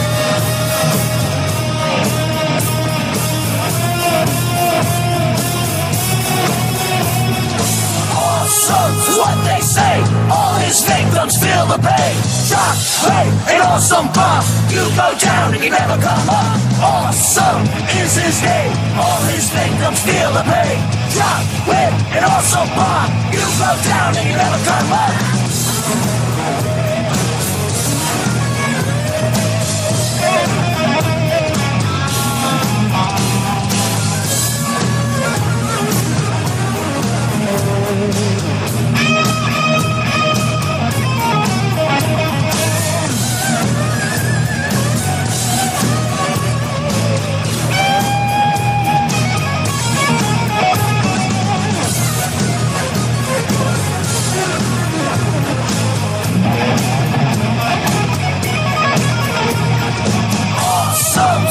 They say. All his victims feel the pain. Drop, right, an awesome bomb. You go down, you never come up. Awesome is his name. All his victims feel the pain. Drop, quit, an awesome bomb. You go down,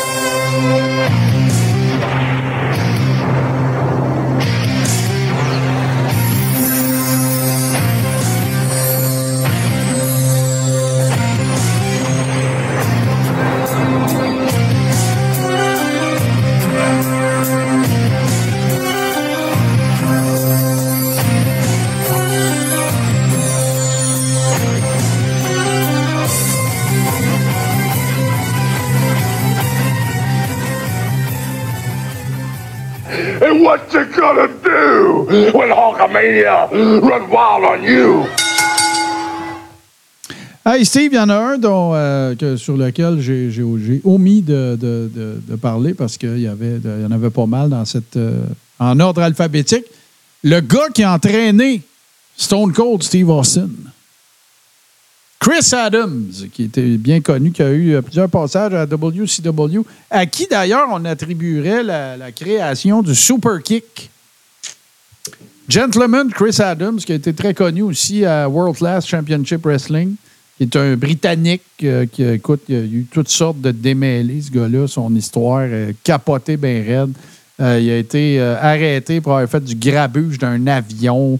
Puis là, ben, les circonstances de son décès, c'est qu'il se serait. euh, un, un coup de feu accidentel par un de ses chums.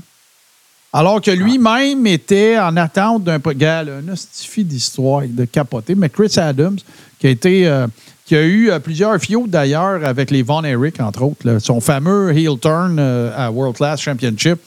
écoute, ça avait été capoté contre, je pense que c'était contre Kevin, justement. Qu'en tout cas, ça a, été, un gars qui a roulé sa bosse en masse et qui a été pas mal, influent dans le territoire du Texas au cours des années 80. Et c'est lui, en fait, que euh, c'est sa pub d'école de, lutte que Stone Cold a vu à TV, celle de Chris Adams, et c'est lui qui l'a entraîné. Et euh, c'est ce qui aura donné, ce qui aura probablement permis, quand tu parles d'avoir un impact là, sur le monde de la lutte, ben regarde, c'est de ça qu'on parle. Euh, Steve, qu'est-ce qui se passe, toi? Là, ça doit se laquer un peu quand même, là, les shows. T'es-tu dans un ring en fin de semaine? Ben, je vais aller pour la fondation Oui, du docteur Julien, justement, euh, samedi.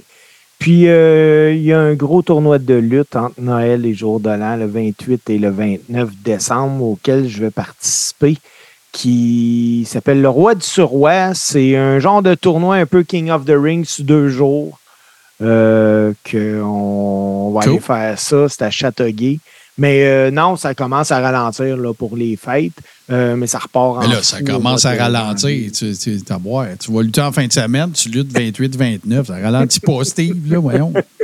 Ben là, pour moi, je trouve ça soft, là. Je pensais que tu allais me dire le 28, tu serais à Place Laval, tu aurais un match contre euh, Sami Zayn ou tu sais, quelque chose de même. Euh, non, euh, même si je voudrais, là, Ouais, je pense que c'est pas je vais être humble, là. Je vais être humble. Je suis plus capable de suivre ça. Ouais, puis je pense qu'on te le souhaiterait vraiment beaucoup, mais je pense que c'est pas toi qui vas décider. C'est ça qui. Non, vraiment pas. Ouais, ouais, ouais. Bon, ben écoute, euh, ça va être ça qui va mettre un terme à ce 32e. On passe nos salutations, bien sûr, à notre G Central. Euh, moi, je peux déjà pas mal vous dire que là, on va tomber en pause là, parce que ça va être un peu plus tranquille. Évidemment, il va y avoir des shows à TV, puis ça, là, la lutte, ça n'arrêtera pas. Là. On- quand Mais, on dit qu'on tombe en pause, là, euh, Martin va prendre une pause, mais moi, je peux vous garantir que le 23 Ouais, décembre, ouais. je vais me brancher, puis je vais faire une feuille sale sur mes impressions du film sur la vie Eric. Ah oui, ça, on pourrait faire ça, par exemple. Ouais, ça, je suis d'accord. OK, OK. Ben là, moi, je peux pas te dire que je vais y aller le 22 au soir, parce que le 22 au soir, c'est mon party de bureau. Fait que, euh, regarde. Mais on pourra, euh, au pire, entre Noël et le jour de l'an, on pourra, Ouais. euh, en effet. En effet, voilà. Et, euh, ouais, non, il n'y a, rien contre le Père Noël. Je pense pas que tu aies de match contre le Père Noël, euh, Steve. Non. Je suis pas supposé, non, euh, vraiment pas. OK. Mais, hey, Martin, juste avant que tu partes le close, s'il y a des Rebbers qui ont la chance sur notre page Facebook, le Carré Rond, ou dans la Rib Room, je vous invite à me faire parvenir vos choix pour les lutteurs, lutteuses, rivalités de l'année, arbitres de l'année, autant au Québec que sur euh, WWE et EW, Ouais, ouais. parce que je, je veux que pour début janvier, là, on va vous livrer un classement, j'aimerais Mhm. ça avoir vos choix. Ben, c'est ça, j'allais dire, tu sais, euh, en même temps qu'on va faire le close, évidemment, ben, euh, c'est sûr qu'on va en profiter pour vous souhaiter nos meilleurs vœux, même s'il y a une feuille sale, là, on va, il y en a peut-être qui ne seront pas des nôtres parce qu'on s'entend, tout le monde est un peu occupé. Euh, Reposez-vous. Profitez-en, allez voir du monde, euh, sortez, euh, allez voir vos familles, appelez vos papas, vos mamans si vous ne pouvez pas les voir, dites-leur que vous les aimez, prenez soin de vous autres, prenez soin du monde autour de vous autres, mais surtout, profitez-en donc pour payer, suppose, un peu. Là, on est tout le temps tout à la course, puis tout le monde court tout le temps. Puis ben oui, je comprends, il faut se rendre à Noël, puis là, il faut acheter des bébelles, puis recevoir, puis tout, mais profitez-en pour vous reposer un petit peu, puis euh, recharger les batteries.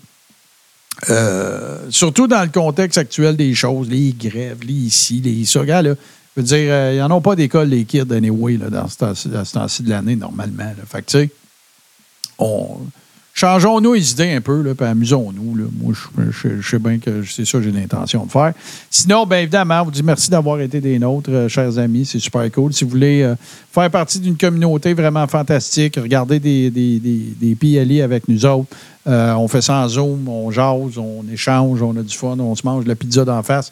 Rendez-vous sur patreon.com, oblique, tout ce qui TV. Vous avez accès à absolument euh, presque l'intégralité des shows qui sont présentés sur tout ce qui TV euh, et qui sont disponibles, euh, on- qu'on rend disponibles, bien sûr, euh, en rattrapage.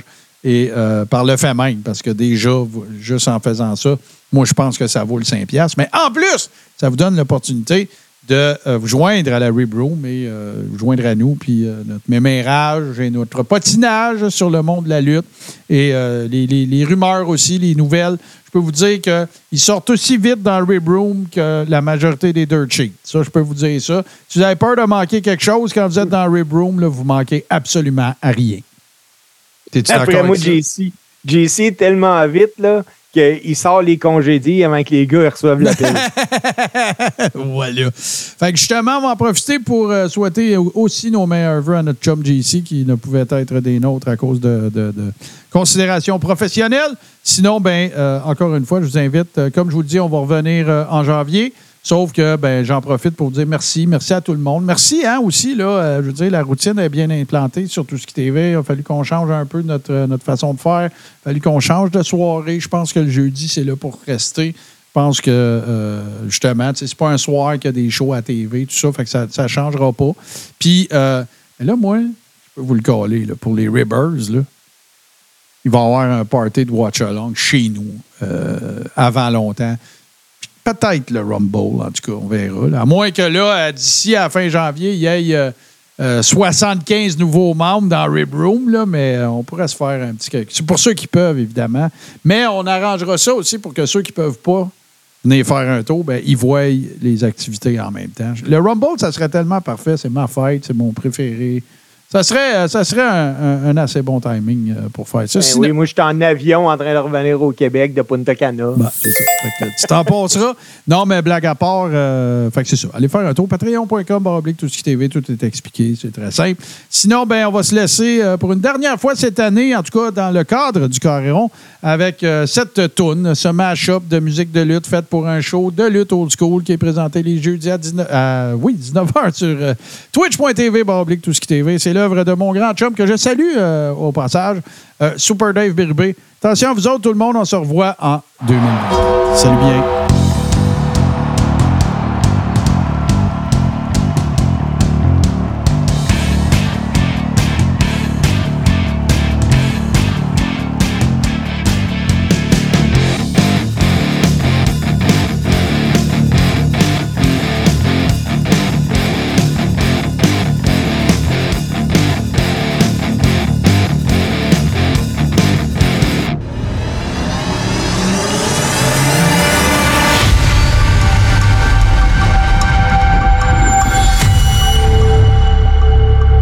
TV sur Twitch.